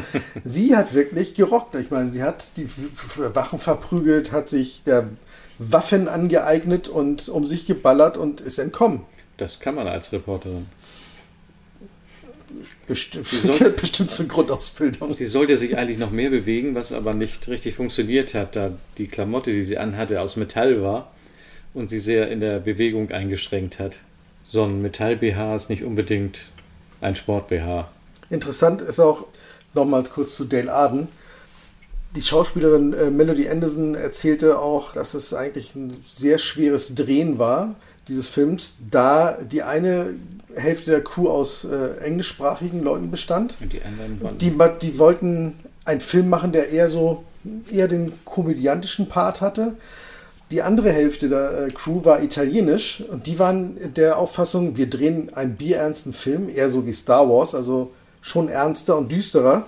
Und äh, die Schauspieler standen im Endeffekt immer in der Mitte und wussten eigentlich gar nicht, wie sie jetzt agieren sollten. Das macht das Ganze sehr schwer und hat sehr viel Verwirrung hervorgerufen sie bei den auch- Schauspielern. Sie haben auch sehr viel improvisiert und sich nicht immer ans Drehbuch gehalten. Ja, sie nicht wissen, wussten, was sie genau machen sollten. Ja. Ja, wer weiß, aber vielleicht war das genau das Richtige. Ein Augenblick später sieht man wieder die VR-Gruppe mit ihren seltsamen Brillen. Die Männer mit den Monitorbrillen. die dann Zarkov losschicken, um Dale die Flucht zu ermöglichen, aber er soll gleichzeitig natürlich durch sie erfahren, wo Flash ist. Sie stehen da wieder eine ganze Zeit auf dem auf der Schnellbahn, auf dem Laufband. Da erzählt ja auch Zarkov ihr, dass, dass er gar nicht konditioniert wurde, weil er eben Shakespeare und die Beatles rezitiert hat. Und sein Stimmt. Gehirn eben dadurch nicht äh, Schaden genommen hat. So konnten sie also entkommen, ohne das erreicht zu haben, was sie wollten. Sie haben sich auch so einen fliegenden Motorroller gegriffen. Genau. Nee. Die beiden sind jetzt entkommen, aber er hat sie auch immer ihr seltsame Kosenamen gegeben. Schätzchen, Kleine. Genau. Genau. Klytos sagte, äh, sagte nach dem Motto, sie sollen erstmal Zarkov mit der Kleinen entkommen lassen. Und Zarkov sagte, sagte zu ihr bei der Flucht, komm Schätzchen. Unter anderem. Unter anderem, genau. Also der Film war etwas sexistisch, sagen wir es mal so. Ganz leicht, ja. Minimal. Nicht mehr so alt, nicht mehr so ganz so wie der von 1936. Seltsam. Jetzt sind wir auf Am Ab Aboria? Aboria. Aboria, Mhm. genau. Der auch Bei- ziemlich cool Bei aussieht. Prinz Barin, ja doch. Also die Modelle, äh, die sie gebaut haben, waren doch schon Aber, recht. aber das, was war denn das? Das war doch nur so ein Felsen, der da irgendwie in der Luft schwebt. Das war ein wackelnder, halber- war so ein halber wackelnder, wackelnder Ja. Felsen in einer umgeben von einer Wolke und der schwankte halt immer hin und her und genau. War eigentlich mehr oder weniger so ein ein. Felskrater und in drin, in diesem Krater war ein Wald, genau.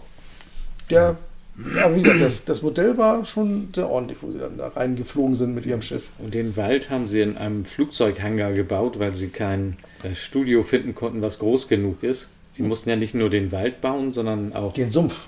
Geht auch das, ja. Mhm. Den Sumpf mit Aber Wald. der wirkte ehrlich gesagt nicht so gigantisch, finde ich. Ja, sie mussten aber schon eine Menge Wasser da reinlassen und, und, und als er zum Schluss geflüchtet ist und in dem Treibsand landete, da mussten sie schon eine Ecke bauen für und auch noch ein paar andere Kulissen, die ja gleichzeitig gebaut werden mussten auch.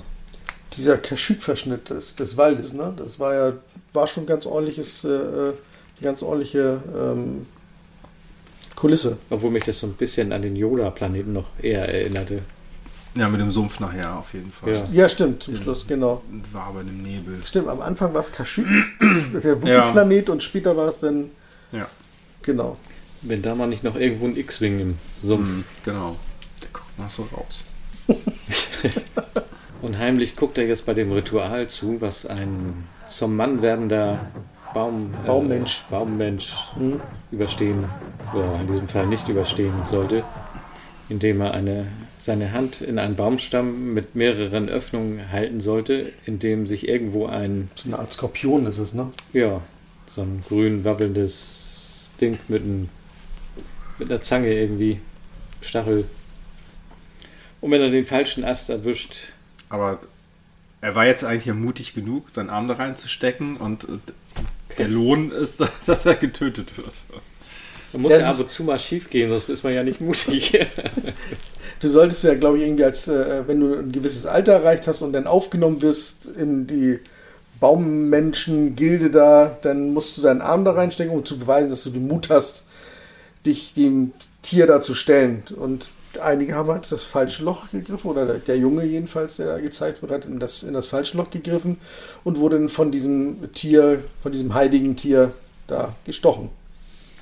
Und das sollte ja sowas wie äh, Wahnsinn hervorrufen und große Schmerzen. ja. Und Und, dann- um das zu umgehen, Bat denn der Junge, dass Prinz Barin doch, doch bitte töten mag. Und ihm die Schmerzen und den Wahnsinn ersparen solle. genau. Da bin ich froh, dass es hier nur Konfirmationen gibt. Ein ähnlicher Leidensweg. ja, Bitte töte mich. dauert aber auf jeden Fall länger. Das dauernde zur Kirche gehen. Und den Konfirmationsunterricht, das war auch schon ein Leidensweg. Ming hat inzwischen herausgefunden, wer Flash geholfen hat zu entkommen. Und Clytus hat freie Hand, dem Verräter ein Geständnis abzuringen. Er hat nun Prinzessin Aura mit diesen hübschen blauen, äh Quatsch, goldenen Händen gefesselt und ausgepeitscht, wo sie rotes Blut hat. Während Minja zum Schluss eher grünes Blut hatte. Wer, wer hatte zwischendurch blaues Blut? Der eine. Der, der zuerst getötete der Prinz da, genau, Prinz. der, genau, der Abgesandte. Ming hatte auch blaues. nee, grün. Ming hatte grünes. Grün stimmt, genau richtig, ja. Und das, genau, der, der Baum, der, der Baumjüngling, der da gestochen wurde, der hatte so Die senffarbenes Wir Blut hatten gehabt. Senf als Blut, ja. Senffarbenes Blut, genau. Das, das Auspeitschen hat bei ihr aber nicht viel bewirkt. Aber Erst die, die Drohung des Ansetzens der Bohrwürmer. Nein! Nicht die Bohrwürmer! Ich hätte sie gern gesehen, die Burger. Ja, ich meine, äh, Ja. die äh, äh, äh, General, wie ist sie? Carla, Ja. hatte ja die Ja. Dose schon da. Ja. Ja, ja. Ich dachte erst, Ming kam ja auch nochmal. Genau, der Jetzt hat fragt er doch so eine Schale in der Hand. Ich dachte, da wären die Bohrwürmer drin. Nee, da war Nee, gleich Nüsschen drin. der hat doch gerade da, da, seine Nüsschen gegessen. Da ging doch diese seltsame Tür auf. War das jetzt ein Monitor oder Ich stand glaub, der ich- da? das Ich glaube, der stand da. ich Der glaub, stand der da die ganze Zeit. Der stand die ganze Zeit vor der Tür, die Tür ging auf, er stand da, hat seine Nüsschen gefuttert. Ich dachte und dann immer, fragte Klytos, darf ich, darf ich sie foltern, um an, die, äh, um an die Wahl zu kommen? Ja, mach mal. Und kaute seine Nüsschen Ja. weiter. Ist ja nur die Tochter. Ist ja nur die Tochter, genau. Und da hat dann, da hat dann eben äh, äh, Prinzessin Aura erstmal erfahren, was ihr Vater eigentlich für ein Arschloch ist. All die Jahre. All die Jahre. sie Genau. mit Irrglauben. Weil sie glauben, die reiche Tochter, Ja, solange sie gut behandelt wird, ist alles okay. Ja, sie hat ihren eigenen Lustmond, den geheimen. Und mehrere Lustmolche. Ja, eigentlich hatte sie ja nur Barin, weil der sollte ja auch ihr Mann werden, ne? Von dem wir wissen. Ja, das Und der Arzt. Nee, der war ja nur Mittel zum Zweck. Achso. Der Arzt. Ja, aber mit dem war sie ja auch schon da. Mehrfach. Siehst du? Und da sind wir jetzt auch schon gleich wieder bei ihr. Und sie geht zu Prinz Barin, um ihm ein Geschenk zu überreichen. Ich habe dir ein Geschenk mitgebracht. Er ist, Ein Flash. er ist zuerst total glücklich und voller Erwartung. Und dann kommt Flash und sagt, hi. Hallo, sagt er. Entschuldigung, hallo, hallo erstmal. Genau. Ich bin's. Ich weiß nicht, ob sie es schon wussten, aber ich lebe. Ich bin der Flash und ich bin am Leben. ja, Prinz Barin war sehr begeistert. Will ihn sofort töten oder zu Ming zurückbringen. Er verspricht ihr aber, ihn nicht zu töten. Und sie muss ja. Weil sie ihn ja immer am Finger wickelt, nicht wahr? Aber jetzt. Sie wird, glaube ich, danach erst gefoltert. Die beiden Szenen sind, glaube ich, andersrum. Ja, ja, also erstmal liefert sie ihn ja ab. Ja, genau. Genau. Dann Musst du umschneiden nachher. ja. Das, das schaffe ich nicht, das ist zu kompliziert. Danach werden Dale und Zarkov von den Falkenmännern überwältigt und zur Wolkenstadt gebracht. Nach Espen. Nee, Bespin. Bespin. Espen ist ein. Skiort. Scheiße. Es spielt ja eh alles in den Wolken da. Ja. Stadt in den Wolken. Ja. Das ist auch wieder Bespin. Also die Planeten schweben ja irgendwie in den Wolken rum. Die Planeten schweben in den Wolken rum, aber diese Stadt in den Wolken, die braucht Triebwerke. Ja. Die hat ja unten diese, aber das war auch in den Ja. Comics so. Das muss man, Ja. nur da haben sie sich wirklich ans Comic gehalten. Ja, stimmt, das fällt mir jetzt auch erst auf, dass alles alleine am Rumschweben ist. Aber diese Stadt, worüber sie auch immer schwebt, Ja. Über einem Wenn- wenn- großen Loch. wenn sie runterfällt, dann, ist, dann fällt sie aus dem Loch. Genau, ich glaube, die, die Stadt schwebt eigentlich direkt über diesem, diesem Am Eingang. Schlund da, über diesem Meer des Feuers da irgendwie. Genau. Scheint ja so. Ja. Versuchen wir nicht da. Drüber genau nachzudenken. Keine Suche nach Logik, bitte. Danach schafft es Flash Gordon mit Hilfe eines Gefangenen zu entkommen aus einem Gitter, der aber eigentlich gar nicht ein richtiger Gefangener ist, sondern von Prinz Barin geschickt, damit Flash Gordon in eine Falle tappt. In diesem seltsamen Gefängnis befinden sich auch wieder diese äh, Echsenwesen. Und Die sich doch eigentlich pudelwohl fühlen müssten im, im Sumpf eigentlich schon, ja. Und einer von Vultans Leuten, ne? Also ein, ein ja. Falkenmann, der ziemlich durch ist Den er schon. immer sagt, du schaffst das, halt durch. Genau. Er schafft es zu entkommen. Logischerweise mit einem Schlüssel, wo auch immer äh, das Schloss gewesen ist. In diesem Bambuskäfig.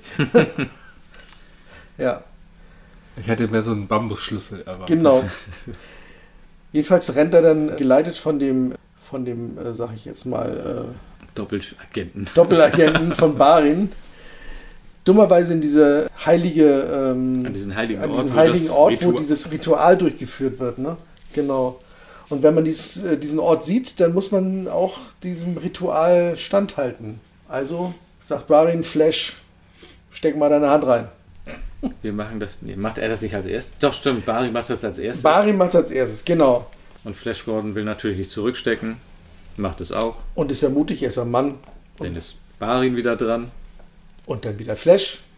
Und der, Und dann sagt Barin, jetzt bist du dran. Jetzt bist du nochmal dran. Jetzt bist du nochmal dran. Und Flash sagt, sind das denn auch die Regeln? Ja, Und Barin sagt, Das sind die Regeln. Das sind die Regeln. Ja, die haben sich gerade geändert. Aber na, Flash ist ja, ist ja ein ganzer Kerl dank Schappi und steckt seine Hand wieder in, in eins von diesen Löchern rein und äh, tut dann allerdings nur so, als ob er von diesem äh, heiligen Tier gestochen wurde. Und fleht Barin an, ihn zu töten, damit er nicht dem Wahnsinn verfällt und diese unsäglichen Schmerzen auf sich nehmen muss. Und entwendet Barin dann, während er ihn erstechen will, das Schwert und überwältigt Barin. Ich habe dich reingelegt, sagt er. Stimmt. Und eigentlich flüchtet er danach nur blind in den Wald, was auch nicht unbedingt die schlauste Art Genau. und Weise ist zu entkommen. Und da er nicht weiß, wie der richtige Weg ist, äh, flüchtet er direkt ins Moor. Oder beziehungsweise in so einen Treibsand. Hört ihr da nicht auch von diesem Spinnendings Da, da? nachdem er aus dem Ach so. Treibsand sich rauszieht, aus einer An dieser riesen fetten Liane, die aussieht wie ein Abflussrohr, äh, ähm, äh, dann zieht er sich halt an Land und wird dann eigentlich von, gleich im Anschluss von Spinnenbeinen, die aus dem Untergrund kommen, umgriffen und hineingezogen wieder in die Erde. Und dann kommt Prinz Barin an mit seiner Laserpistolenarmbrust. Die in diesem Fall, glaube ich, einen zackigen Schuss hatte. Drei Schüsse abgibt. Ach, das war's. Genau. Was ja auch noch eine Besonderheit dieses Films ist, dass Jede Waffe einen anderen Energiestrahl hat. Die, zum Beispiel die, mit der äh, Dale Arden äh, schießt, äh, als sie entkommt, die hat so ein römisches Muster, dieses, dieses typische Zickzack-Muster. Ja, Meanderlinie oder Ja, wie? genau, genau, diese Meanderlinie. zum Schluss die Festung schießt mit kleinen Schwertern. Stimmt. Die so eine Parierstange drin haben. Es gibt wellenförmige, punktförmige. Und ringförmige. Und ringförmige Strahlen. Also sehr vielfältig, die Strahlen. Waffen. Die dachten sich, ah, Star Wars. Die haben immer die gleichen Laserschüsse. haben, genau, aber bei Höchstens den, mal eine andere Farbe. bei den wir machen das besser. Genau, aber bei den Luftkampfszenen hatten sie auch alle nur diese typischen Mhm. Lichtstrahlen, also die geraden, einfachen. So ein Laser kann auch mal wellenförmig kommen. Ja, ja, klar. Oder Zickzack. Das ist ja eine, anderes, eine andere Galaxis Genau. Da funktionieren andere physikalische Gesetze als in der Star Wars Galaxis. als in der. Star Wars Galaxis nebenan. genau. Ja. Was passierte dann eigentlich? Nachdem er ihn da aus diesem Spinnenwesen befreit hatte. Da äh, wird eigentlich dem Prinz Barin von einem der äh, Falkenleute die äh, Pistolenarmbrust aus der Hand geschossen. Ach, da war das schon. Und Prinz Barin und äh, Flash Gordon werden gefangen genommen und in die nach Bespin gebracht. Nee, also in diese Flugstadt gebracht. Nach Espin, ja. Espin. In die Wolkenstadt, ja. In die Wolkenstadt. In die äh, triebwerkgetriebene Wolkenstadt, genau. Dann sieht man ein schönes rotes Raumschiff mit Kleidis an Bord, der erstmal geweckt wird, Was einen sehr an Darth Vader erinnert. nachdem er in seinem. Nachdem er in seiner Regenerationskammer Ja. geweckt wird im Endeffekt. Ja, Der möchte auch noch ein bisschen schlafen, da sie noch 400 Mongo-Meilen vom Ziel entfernt sind. Genau. Weckt mich, wenn es soweit ist. Ich schlafe am besten. Ich, ich, ich mach nochmal. Ich, ich take a nap. Genau. Tja, danach sind Flash und Prinz Barin in der Wolkenstadt angekommen. Er sieht Flashy Dale das erste Mal wieder. Und dann kommt eine mega schmalzige Musik und eine mega schmalzige Wiedersehensszene, wo sich dann Dale und Flash in die Arme fallen und sich gleichzeitig verloben. Als wenn sie sich schon seit Jahren kennen. Was aber eigentlich erst mehrere Stunden. Ein paar Stunden, ja, ein Tag vielleicht, ne? Ja, maximal einen Tag. Maximal einen. Tag. Hier ist ja Und danach kommt diese wunderbare Kampfszene zwischen Prinz Barin und Flash. auf dem Drehteller über dem Abgrund. Der Drehteller des Todes. Jedenfalls, wie war das? Ähm, Barin soll irgendwie äh, um seine Ehre kämpfen um, oder um seine Ehre wiederherzustellen kämpfen und entscheidet sich ja Flash Gordon als, als seinen Gegner zu nehmen. Das findet Vultan cool und sagt hier, rauf auf die Plattform, ihr prügelt euch da jetzt mal. Muss er nicht ran, oder? Da muss er nicht ran, genau. Er darf die Fernbedienung bedienen. Ja, genau, er hat so eine wunderschöne Fernbedienung, womit er diese, diesen Drehteller, worauf sie äh, sich, die, werden erstmal so ein paar Peitschen raufgeworfen, damit sie sich dann gegenseitig dann behaken können damit und, äh, und Baren lässt sich die Fernbedienung, äh Quatsch, Vultan lässt sich die Fernbedienung geben, um dann äh, diese Plattform zu steuern, damit sie ein bisschen so schräg ist, sich ein bisschen dreht und dass da auch so ein paar Stacheln aus dem Boden rauskommen. Damit das Ganze auch noch ein bisschen interessanter gemacht wird. Genau. Und das geht eine ganze Zeit, bis Barin Flash eigentlich fast besiegt hat, der ihn dann aber zurückstoßen kann und er von der Plattform fällt und sich gerade noch an einem Stachel festhalten kann. Ha, ich habe dich wieder reingelegt. Ah, nee, sag doch gar nicht. Hätte er aber sagen können. Hätte er aber sagen können. Er zieht ihn auf die Plattform zurück und rettet Barin das Leben, der dann ganz angetan ist von Flash und Verständnislos fragt, warum hast du das getan? Wollen wir nicht Freunde sein? Genau. Warum hast du das getan? Menschen sind so, die machen das so. alle. Alle. Also solche Leute wie Putin oder sowas, die natürlich nicht. Ja, die haben eher die Fernbedienung. die haben, ja, in der Tat, die haben eher die Fernbedienung. Barin hält Flashs Hand nach oben und, Sagt, wo auch immer du hingehen magst, ich werde dir folgen. und versucht die Falkenmänner auch davon zu überzeugen, gegen Ming zu kämpfen, dass es jetzt an der Zeit ist, sich zu erheben. Weil jetzt ist ja Ming, der, ah, der will ja jetzt äh, Dale heiraten, der ist ja gar nicht darauf gefasst, dass er jetzt angegriffen werden könnte. Ja.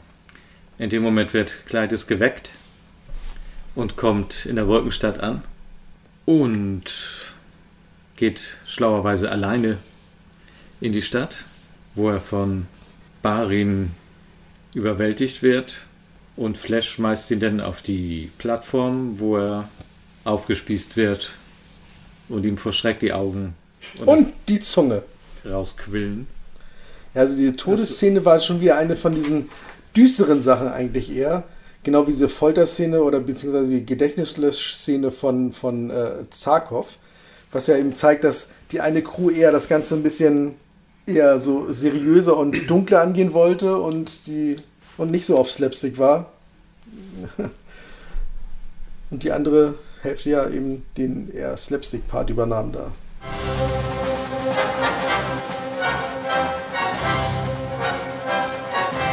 Den ersten Schritt haben wir getan.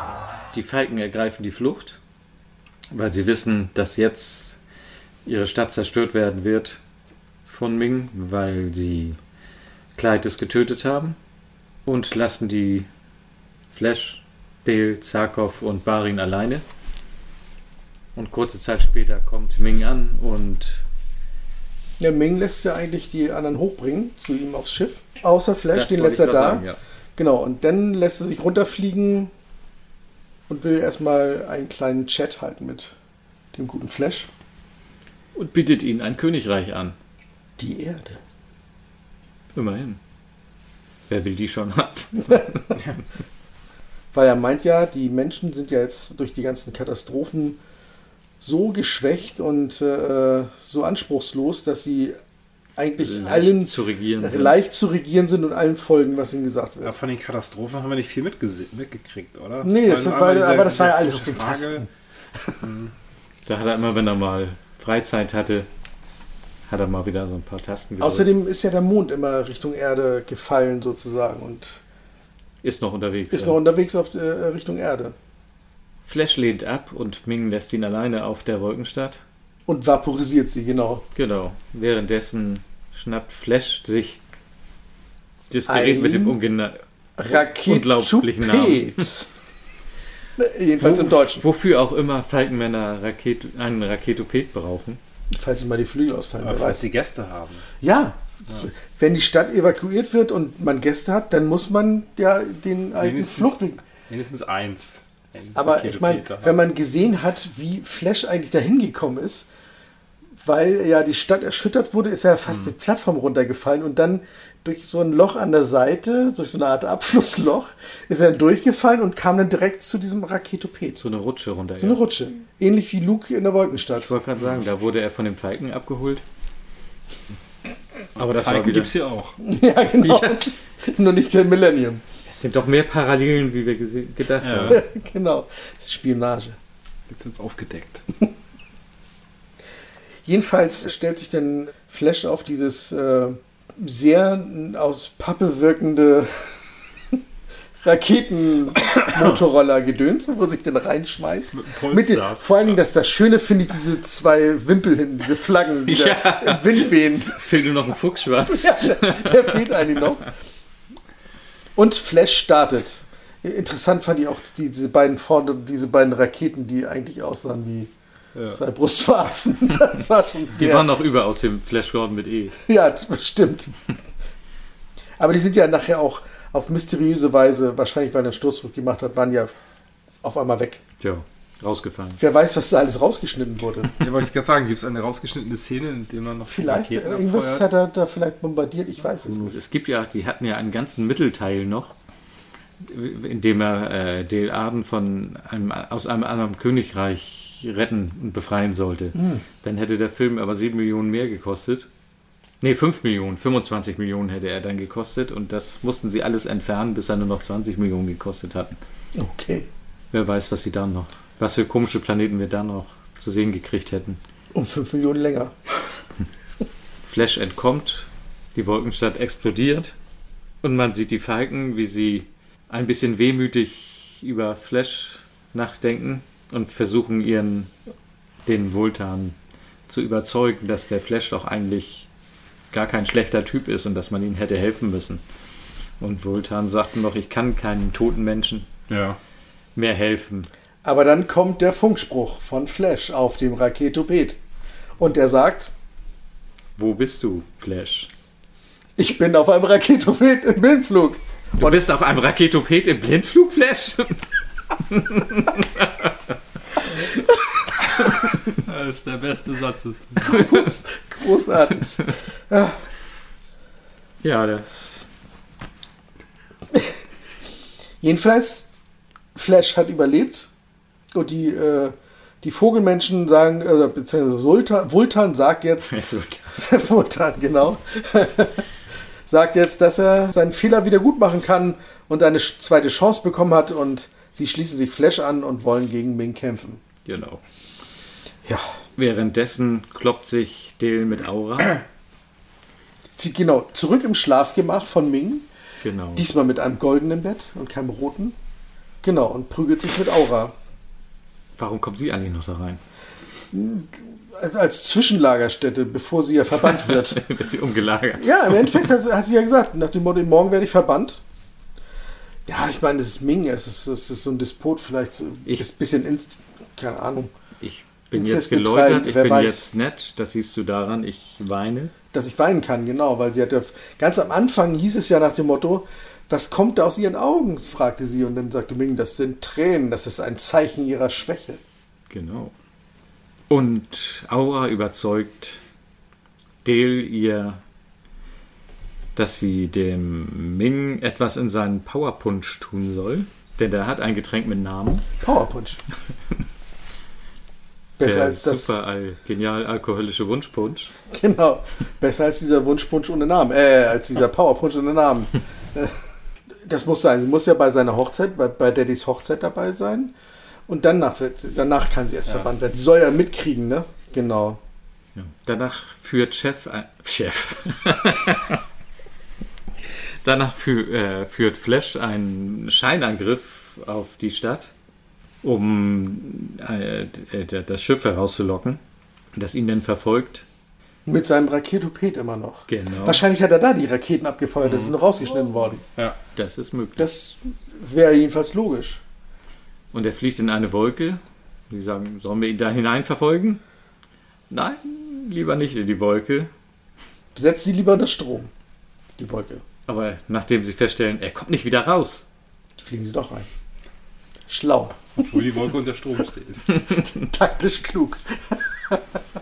über der Wolke befinden sich acht bis neun Falkenmänner. Äh, 8 bis 9000. Ah, das, Entschuldigung. ich hatte die Null vergessen. Das Schiff, was er ihm verfolgt, heißt übrigens, Ajax. genau, Genau, es heißt Ajax. hier. Das Schiff taucht über der Wolke auf und danach beginnt der große Kampf. Es taucht wie so ein U-Boot aus der Wolke aus. Genau. Genau, erst sieht man nur so einen kleinen Stachel Die Rückenflosse und dann kommt das ganze Schiff zum Vorschein. und dann greifen die Falkenmänner zur Musik von Queen das Schiff an. Das, wie du festgestellt hattest, äh, äh, sogar in Originalgröße, na, das nicht nur Modell, sondern auch in Originalgröße gebaut wurde für diese ganzen Kampfszenen. ne? Ja, jedenfalls diese eine Seite vielleicht. Die eine Seite, ja. Ja, Die werden nicht das Ganze, zumindest eine Seite nachgebaut haben, ja. Aber wir wollen auch nicht Howard Blake vergessen, der den orchestralen Score geschrieben hat, der hier beim Kampf auch besonders prägnant ist. Los, kommt! Wir verschwinden hier!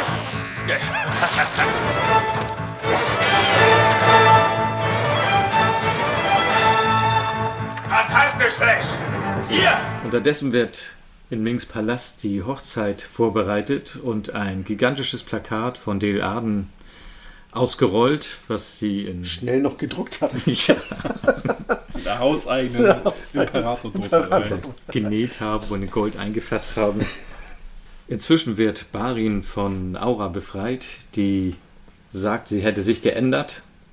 Du darfst ja auch nicht vergessen, sie sollte ja eigentlich äh, zur Hochzeit gebracht werden, wo sie einen wieder von diesen Rüsseltigern, äh, äh, Rüsselmännern Mit ihren Haar. mit, mit ihren Haar, nee, sie hatte an der Gürtelschnalle hatte so, sie ja. zwei kleine Messerchen, zwei Spieße Ja. und dann hat sie gesagt, oh, mir ist da was runtergefallen. Kannst du es mal aufheben? Und natürlich die Wache, dumm wie sie ist, bückt sich und sie haut ihm die beiden Spieße in den Nacken und dann äh, schreit wieder der Rüsseltiger wie am Spieß. Hey, wir sind Und, Rüsseltiger. und, und Aura entkommt, um Prinz Barin zu befreien. Genau. Genau, als er, sich, er glaubt ja noch nicht ganz, dass sie sich wirklich geändert hat, aber begleitet sie und hilft ihr. Währenddessen hört man den Hochzeitsmarsch. Die haben seltsamerweise denselben Hochzeitsmarsch wie wir auf der Erde. Allerdings von Queen gespielt. Das ist der Unterschied. Jedenfalls entkommen sie äh, äh, durch eine Tür, die eigentlich gesichert ist. Und Ming hat den Code geändert. Aber Dr. Hans Zarkov hat es ja geschafft, weil er was hatte? Es konnte nur eine. Primzahl, eine der Primzahl- Primzahl aus der Zeitmann-Serie Ja. sein. Es konnte einfach nichts anderes Nichts sein. anderes. Ja, weil er hat sich ja auch nicht geändert, meint er. Und im Hintergrund sieht man ein, Fl- während bei der Feier ein Flugzeug mit einem Banner hinten dran fliegen. Genau, alle haben die Aber Pflicht- total nett geschrieben in, diesem, Genau. in dieser Himmelsbotschaft. Diese Himmelsbotschaft. Alle, voll, äh, das sämtliche Völker von, von Ming müssen die Hochzeit verfolgen. Ansonsten werden sie, äh, bekommen sie die Todesstrafe und werden sie. Das sah so aus, als wenn das irgendwie eine freudige Botschaft ist an dieses Ja. Flugzeug. Inzwischen haben die Falkenmänner das Flugzeug erobert mit Flash und er will jetzt das Flugzeug in das. Das Raketenschiff, das, das Raketenschiff. Das Flugzeug. Ja, Entschuldigung. Raketenschiff. Entschuldigung. er will das Raketenschiff in das Schloss steuern, um die Hochzeit zu verhindern. Inzwischen wurde ein Blitzfeld um das Schloss errichtet, damit das nicht passiert. Den Gästen erzählt man, dass es Salutschüsse sind zu Ehren der, des Brautpaars. Und Flash steuert das Schiff alleine. Als letztes verlässt Vultan noch das Schiff unter Protest. Aber einer muss ja sich Den Heldentod sterben, genau. Genau. Ja. Das ist natürlich unser Flash. Genau, inzwischen ist Prinz Barin bei unseren VR-Brillen Beamten angekommen, nimmt einem die Brille ab, was nicht unbedingt gesund ist. Danach gucken ihm nur noch Drähte aus dem Kopf und alle anderen fallen nach und nach um, wie du schon sagtest vorhin, dass sie wahrscheinlich in Reihe geschaltet sind. genau. Aber ist er, ist er ein Mensch oder ist er ein Roboter gewesen? Das weiß man nicht so genau, ne? Ich meine, das hat, er hat ja ein menschliches Gesicht, er hat auch menschlich gesprochen, aber wenn man ihm die Brille rauszieht, dann sind da Cyborg. nur noch Drähte. Wahrscheinlich haben sie ihm das nur ist das- eine Art Cyborg wahrscheinlich, Haben sie ne? ihnen die Dinger da Ja. anoperiert, dass sie wirklich nur diesen Genau, Job ausüben können. Augen rausgenommen und dann einfach diese Brille eingepflanzt, damit sie nur noch äh, den, Radar, den Radarschirm auf ihren Schirm haben. Davon träumen viele Videospielfanatiker. Ja, Mehr oder weniger. mehr oder weniger. Auch Carla übersteht diesen Zusammentreffen nicht. Genau, Carla. Carla meine ich ja. Sie wird erschossen und löst sich in eine schwarze Suppe auf. Fließt langsam die Treppen runter. Und Prinz Barin schafft es, das Blitzfeld zu deaktivieren. Indem er seine, sein geklautes Gewehr, was ja immer noch diese Wellenlinie, Wellenlinie versch ver äh, verschossen hatte, wegwirft, weil, äh, weil ein paar von diesen Rüsseltigern da so eine, so eine Stand-MG aufgebaut haben, sozusagen, und greift sich das Gerät, was ja viel mehr Wumms hat, und äh, komische Lichtdisks verschießt. Lichtzwiebelringe verschießt. Genau. und, kickt den, und kickt den Standfuß weg, genau. Die Geschütztürme auf dem Sch aus dem Schloss schießen auf Flash Schiff. Die äh, Strahlen sehen aus wie kleine Schwerter. Gekreuzte Strahlen irgendwie. Ja, der Prinz Bar, äh, Quatsch, äh, Vultan war ja der Letzte auf dem Schiff und äh, wollte ja eigentlich, dass Flash auch das Schiff verlässt, aber Flash sagte ja, es muss jemand das Schiff steuern, sonst kommt es nicht an. Es muss jemand das Schiff äh, halt hina- hineinsteuern ins Blitzfeld und ich bleib da. Das Wohl vieler. Nee, das war wieder was anderes. Ist wichtiger als das Wohl. Von wenigen oder eines Einzelnen. Spock. Kurz gesagt, Flash steuert das Schiff in den Palast. Das brennende Schiff. Das brennende Schiff. Dramatisch aussehende Schiff. Alles flüchtet. Nur einer bleibt stehen und will sich das wohl mal näher angucken. Und das ist Ming. Dreht sich nochmal um und wird von hinten aufgespießt von dem Schiff. Das hat das Schiff auch so einen Stachel vorne. Weil jedes von diesen blöden Schiffen in Mongo muss ja so einen Stachel haben. genau. Das ist Vorschrift. Ohne kommst du nicht durch den TÜV. Ja. Entschuldigung, Sie haben Sie noch Ihren Stachel. Oh, den habe ich zu Hause vergessen. ja. Ming rutscht ganz langsam von dem Stachel runter und äh, kniet, glaube ich, vor Flash mit dem Ring in der Hand Mhm. und sagt ihm irgendwie, dass er ihn nie besiegen wird. Er richtet den Ring auf sich und löst sich auf und der Ring fällt alleine in den Staub. Wie so ein alter Jedi, ne? Jo. Man löst sich einfach auf. Danach kommen auch die Falkenmänner an. Alles ist am Jubeln. Äh, Und Prinz Barin erklärt dem Volk, dass Flash sozusagen Mungo gerettet hat und äh, von Ming befreit hat. genau, und dann gibt es noch eine kleine Schrecksekunde, in dem das traurig guckende Gesicht wieder hereinfliegt. Und alle denken, jetzt schießt das Flash ab, aber nein. Es salutiert dem neuen Herrscher von Ming ist tot. Mongo. Es lebe der neue Herrscher Flash. Er springt einmal hoch und Der berühmte, genau, Flash Jump, ne? ja, Lang lebe Flash. Du hast die Erde gerettet. den, sie, den er nur gemacht hat, weil äh, die wussten eigentlich nicht, wie sie diese Szene beenden sollten, weil äh, es gab ja keine ordentlichen, richtigen Regieanweisungen. Und deswegen improvisierten sie ja meistens. Und dann durch mit dem Film. Yeah! ja, sprang er Richtung Kamera. Richtung Fisch, Fischaugenobjektiv. Genau, der ist mit in die Filmgeschichte eingegangen, dieser Sprung. Es gibt eine große Party. Im Hintergrund formieren sich die Falkenmänner, die inzwischen Englisch gelernt haben. Noch. Und fliegen und äh, formen die Worte Thanks Flash. Also danke Flash. Ist doch nett. Ja, die können jedenfalls Formationsflug. Und sie beschließen, zurück auf die zur Erde zu kommen, da Dale bemerkt, dass es hier oben zu wenig los ist. genau. Wo war sie nochmal her? Aus New York. Sie ist, I'm in New York City genau, Girl. genau, sie ist ein New York City Girl. Da ist ja viel mehr los, richtig. Das sind so die Sätze, die man aus der Soundtrack-LP kommt, in der viele Dialoge sind, die man irgendwann auswendig kennt, wenn man Mhm. den Soundtrack oft genug gehört hat. Ja, und dann kommt nur noch der Abspann. Ne? Ja, darfst ja nicht vergessen, dass jetzt äh, was vergessen. Prinz Barin ist ja jetzt eigentlich der Herrscher von, äh, von Mungo, weil ja abgelehnt hat. Ja, und sagt seinem Volk, dass sie ab jetzt, wo Ming nicht mehr da ist, alle in Frieden leben können. Aber macht wenigstens äh, Vultan zu seinem militärischen Führer. Warum auch immer sie eine Abwehrarmee brauchen, wenn sie jetzt alle in Frieden leben. Aber aber für den zweiten Teil. für den zweiten Teil, genau. Der dann aber nicht kommt.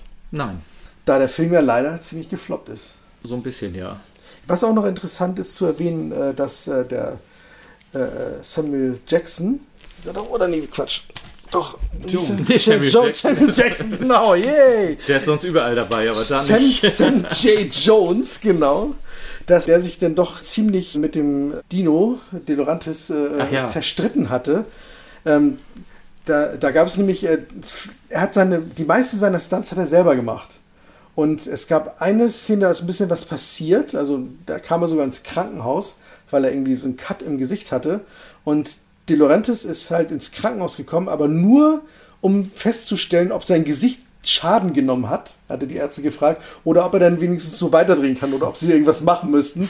Und da war er ziemlich sauer und seitdem gab es eigentlich immer nur böses Blut und gab immer nur Stress am Set. Und das ist dann irgendwann so eskaliert, dass, dass Jones halt irgendwann einfach abgehauen ist, zurück nach LA und hat nichts mehr gemacht. Und sie mussten die letzten Szenen, der Film war zum Glück zu drei Vierteln abgedreht, aber die mussten die letzten Szenen dann mit einem Stand-in, also mit seinem Stunt-Double im Endeffekt, für die wenigen Stunts, die das gemacht hat, das Double, mussten sie dann noch zu Ende drehen, also die Sachen, wo man ihn von hinten gesehen hat oder Ja. solche Geschichten. Und Problem war aber nur, dass das Sounddubbing nachher, also wenn jetzt zum Beispiel bei, bei den Aufnahmen eben die Töne nicht so richtig rübergekommen sind, muss man ja nachsynchronisieren, wurden Der dann hat eben, verschiedene Stimmen, ja. Genau. Deswegen wurde Flash Gordon komplett einmal übersynchronisiert, aber äh, wer jetzt dieser äh, Typ war, den, der den Flash gesprochen hat, äh, gesprochen hat, das weiß keiner. Der, ist, der tauchte auch nicht in den Credits auf. Ja, das war die Stimme von Luke Skywalker. Im Deutschen ja, aber im Englischen nicht. Ja, das ist richtig. Also erkennt man auch sehr gut, wenn man eben Ted 1 und 2 guckt, dass, seine, dass die Stimme von Jones andere dann Stimme doch hat. etwas anders ist. Sie wollten ja eigentlich auch erst einen ganz anderen Schluss drehen. Stimmt. Wo Dale Arden äh, irgendwie als Spinnenfrau in einem Traum vorkam oder sowas. Ich habe das Den nicht mehr Ming, ganz... den Ming ihn irgendwie über äh, seinen Ming-Ring da äh, psychologisch eingepflanzt hat, diesen Traum, genau. Dann, das hat man sogar noch gedreht zum Ja. Teil. Also, Dale, also die äh, Melody Anderson, die Schauspielerin, hatte schon, hatte schon so einen, so einen Spinnenkopfhelm auf und an ihrem Kinn waren Mandibeln befestigt. Sie war grün geschminkt. man hat schon gedreht. Stimmt, ja, das hatte ich auch gehört. Genau, und dann äh, haben sie aber festgestellt, Moment, diese Szene führt eigentlich zu nichts und die trägt auch nicht zur Handlung bei. Die kostet nur Geld. Stelle ich mir auch irgendwie zu ernst vor für diese Art Film. Ja, das, ja haben sie, dann haben sie das halt weggelassen dann auch einfach. Also sie haben schon teilweise gedreht, aber dann haben sie, war es billiger, den ganzen Rest dann wegzulassen. Ja. Und irgendjemand hebt zum Schluss noch den Ring von Ming auf mit einem schwarzen Handschuh. Und wir wissen nicht, wer es ist. Es soll ja, wenn sie den zweiten, eine Idee für den zweiten Teil war ja, dass Kleides nicht der einzige war, sondern dass es mehrere von ihnen gibt und dass das Klone waren im Vorstadion zu Ming und dass er im zweiten Teil sich diesen Ring aufsetzt und im Laufe des Films wieder zu Ming wird und auch, es auch noch mehrere von diesem Kleides gibt. Da waren schon mehrere Ideen im Umlauf, aber die hat man natürlich nicht weiterverfolgt, da der Film ja wirklich weit hinter den Erwartungen zurückblieb. Ja, was hat er gekostet? 20 Millionen. Und was hat er eingespielt? 27 Millionen, Ja. ne? Genau, also 20 Millionen für die, für die Kosten des Drehs und die 7 Millionen für die, äh, für die Werbung. und dann war das auch Mhm. dann das ganze Geld eigentlich weg. Zum Vergleich, der, die Star Wars-Filme haben zwischen 500 und 700 Millionen eingenommen, die ersten beiden, und waren günstiger. Man hatte vielleicht nicht ganz erwartet so viel, aber so 200 Millionen, schätze ich mal, hätten die wohl doch schon Hm. gebraucht, um eine Fortsetzung in Anbetracht zu ziehen. Auf alle Fälle hat äh, äh, Jones später dann noch äh, Laurentis äh, verklagt, weil er auch einen Vertrag über drei Filme hatte. Was will er denn da verklagen? Ja. Mach jetzt die zwei Ja, Filme. er hatte einen Vertrag über drei Filme und dann hat der äh, äh, Dino De Laurentiis gesagt, nee, das äh, lohnt sich nicht, ich mache keine äh, drei doch- Filme. Das ist ja, der erste ist ja schon gefloppt. Das ist doch eine Option für den Produzenten und Ja. nicht eine Garantie für den Schauspieler. Tja, genau. Aber er hat halt einen Vertrag über drei Filme und dann wurde halt gefeuert im Endeffekt. Und deswegen hat er versucht zu klagen. Äh, Es ist aber nachher, hat er dann auch die Klage fallen lassen. Ja, schade, dass das nicht mehr geklappt hat. Nee, nee, das stimmt. Hätten wir noch weiter gucken können. Gibt es nicht vielleicht irgendwelche Fanfilme? Fanfilm-Fortsetzungen? Nicht, dass ich wüsste. Nee, auch nicht. Aber alles in allem, also der, der Film ist schon also ziemlich albern. Ähm, Aber er macht, aber er macht auch irgendwie immer wieder Spaß. Ja. Also man hat, man hat zu lachen. Nicht zuletzt wegen der Musik, die ja nicht nur von Queen ist, von Flash wollte ich gerade sagen. genau. Ja, und er hat eben auch diese schönen Zitate, ne? Ich meine, wie gesagt, Nicht die Bohrwürmer. nicht die Wurwürmer. Was? Du bist im Anflug auf einem Raketoped im Blindflug? Flash? Es ist schon, es ist schon Trash, aber Ja. mit, mit viel Aufwand. Es ist Trash mit sehr viel Aufwand und optisch hier und da auch wirklich beeindruckend. Ähm, ja. eigentlich ein Film, der Spaß macht. Ja, das ist ein gutes Fazit. Ein Film, der Spaß macht, trifft es ziemlich. Ich meine, ich habe ich hab mir den ersten, also den, den, das erste Mal habe ich Flash mir geholt, damals in Hamburg äh, bei Brinkmann. Oha. Da habe ich das erste Mal äh, halt wirklich als Film dann auch gesehen. Ähm, fand ihn aber irgendwie ganz cool und habe mir dann irgendwann die äh, erste Blu-ray, äh, Quatsch, Blu-ray, die erste DVD geholt und die war sogar noch äh, aus der Videothek Hard to Get, falls es noch jemand was sagt. Mhm. Die, die Parallelstraße von der Mönckebergstraße? Da, oder? Nee, nee, nee, äh, das, oh Gott, wo war das? Da war die erste Videothek Was in war Hamburg. Landwehrbahnhof in der Nähe? Da in der Nähe. Das war in der Nähe vom Landwehrbahnhof. Das Ding war, äh, da habe ich auch meinen ersten DVD-Player gekauft, der noch wirklich hardwaretechnisch freigeschaltet werden musste, damit er eben Code 1 abspielen konnte. Und Flash Gordon war auch eine meiner ersten DVDs. Sie war auch äh, Code 1, also aus Amerika. Und äh, weil es den Film in Deutschland noch gar nicht gab auf DVD. Das dauerte ja immer ein bisschen. Das dauerte immer ein bisschen, bis die dann auch hier ankam, genau. Dann habe ich mir irgendwann 30, zum 30-jährigen Jubiläum die Edition geholt. Und jetzt vor kurzem halt diese Sonderedition, dieses, diese große für 40 Jahre Flash Gordon. Das kommt ja. Ach doch, das war ja auch schon. Ja, dann würde ich sagen, sind wir erstmal durch Mhm. mit der ersten Folge über den Film Flash Gordon. Ich hoffe, ihr hattet genauso viel Spaß wie wir. Und vielleicht habt ihr ein paar neue Dinge erfahren, von denen ihr vorher noch nichts gewusst habt. Für heute war es das erstmal vom Sofa. Aber wir freuen uns schon sehr auf das nächste Mal. Tschüss. Tschüss. Ciao. Das Sofa IMAX kehrt zurück mit The Black Hole, das schwarze Loch.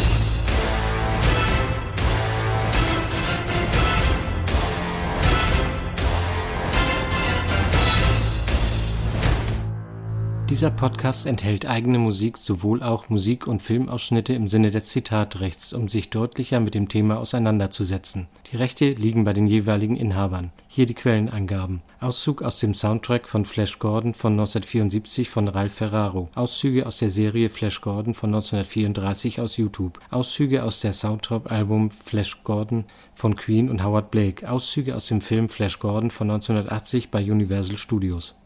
Eine Vorforward-Produktion 2022.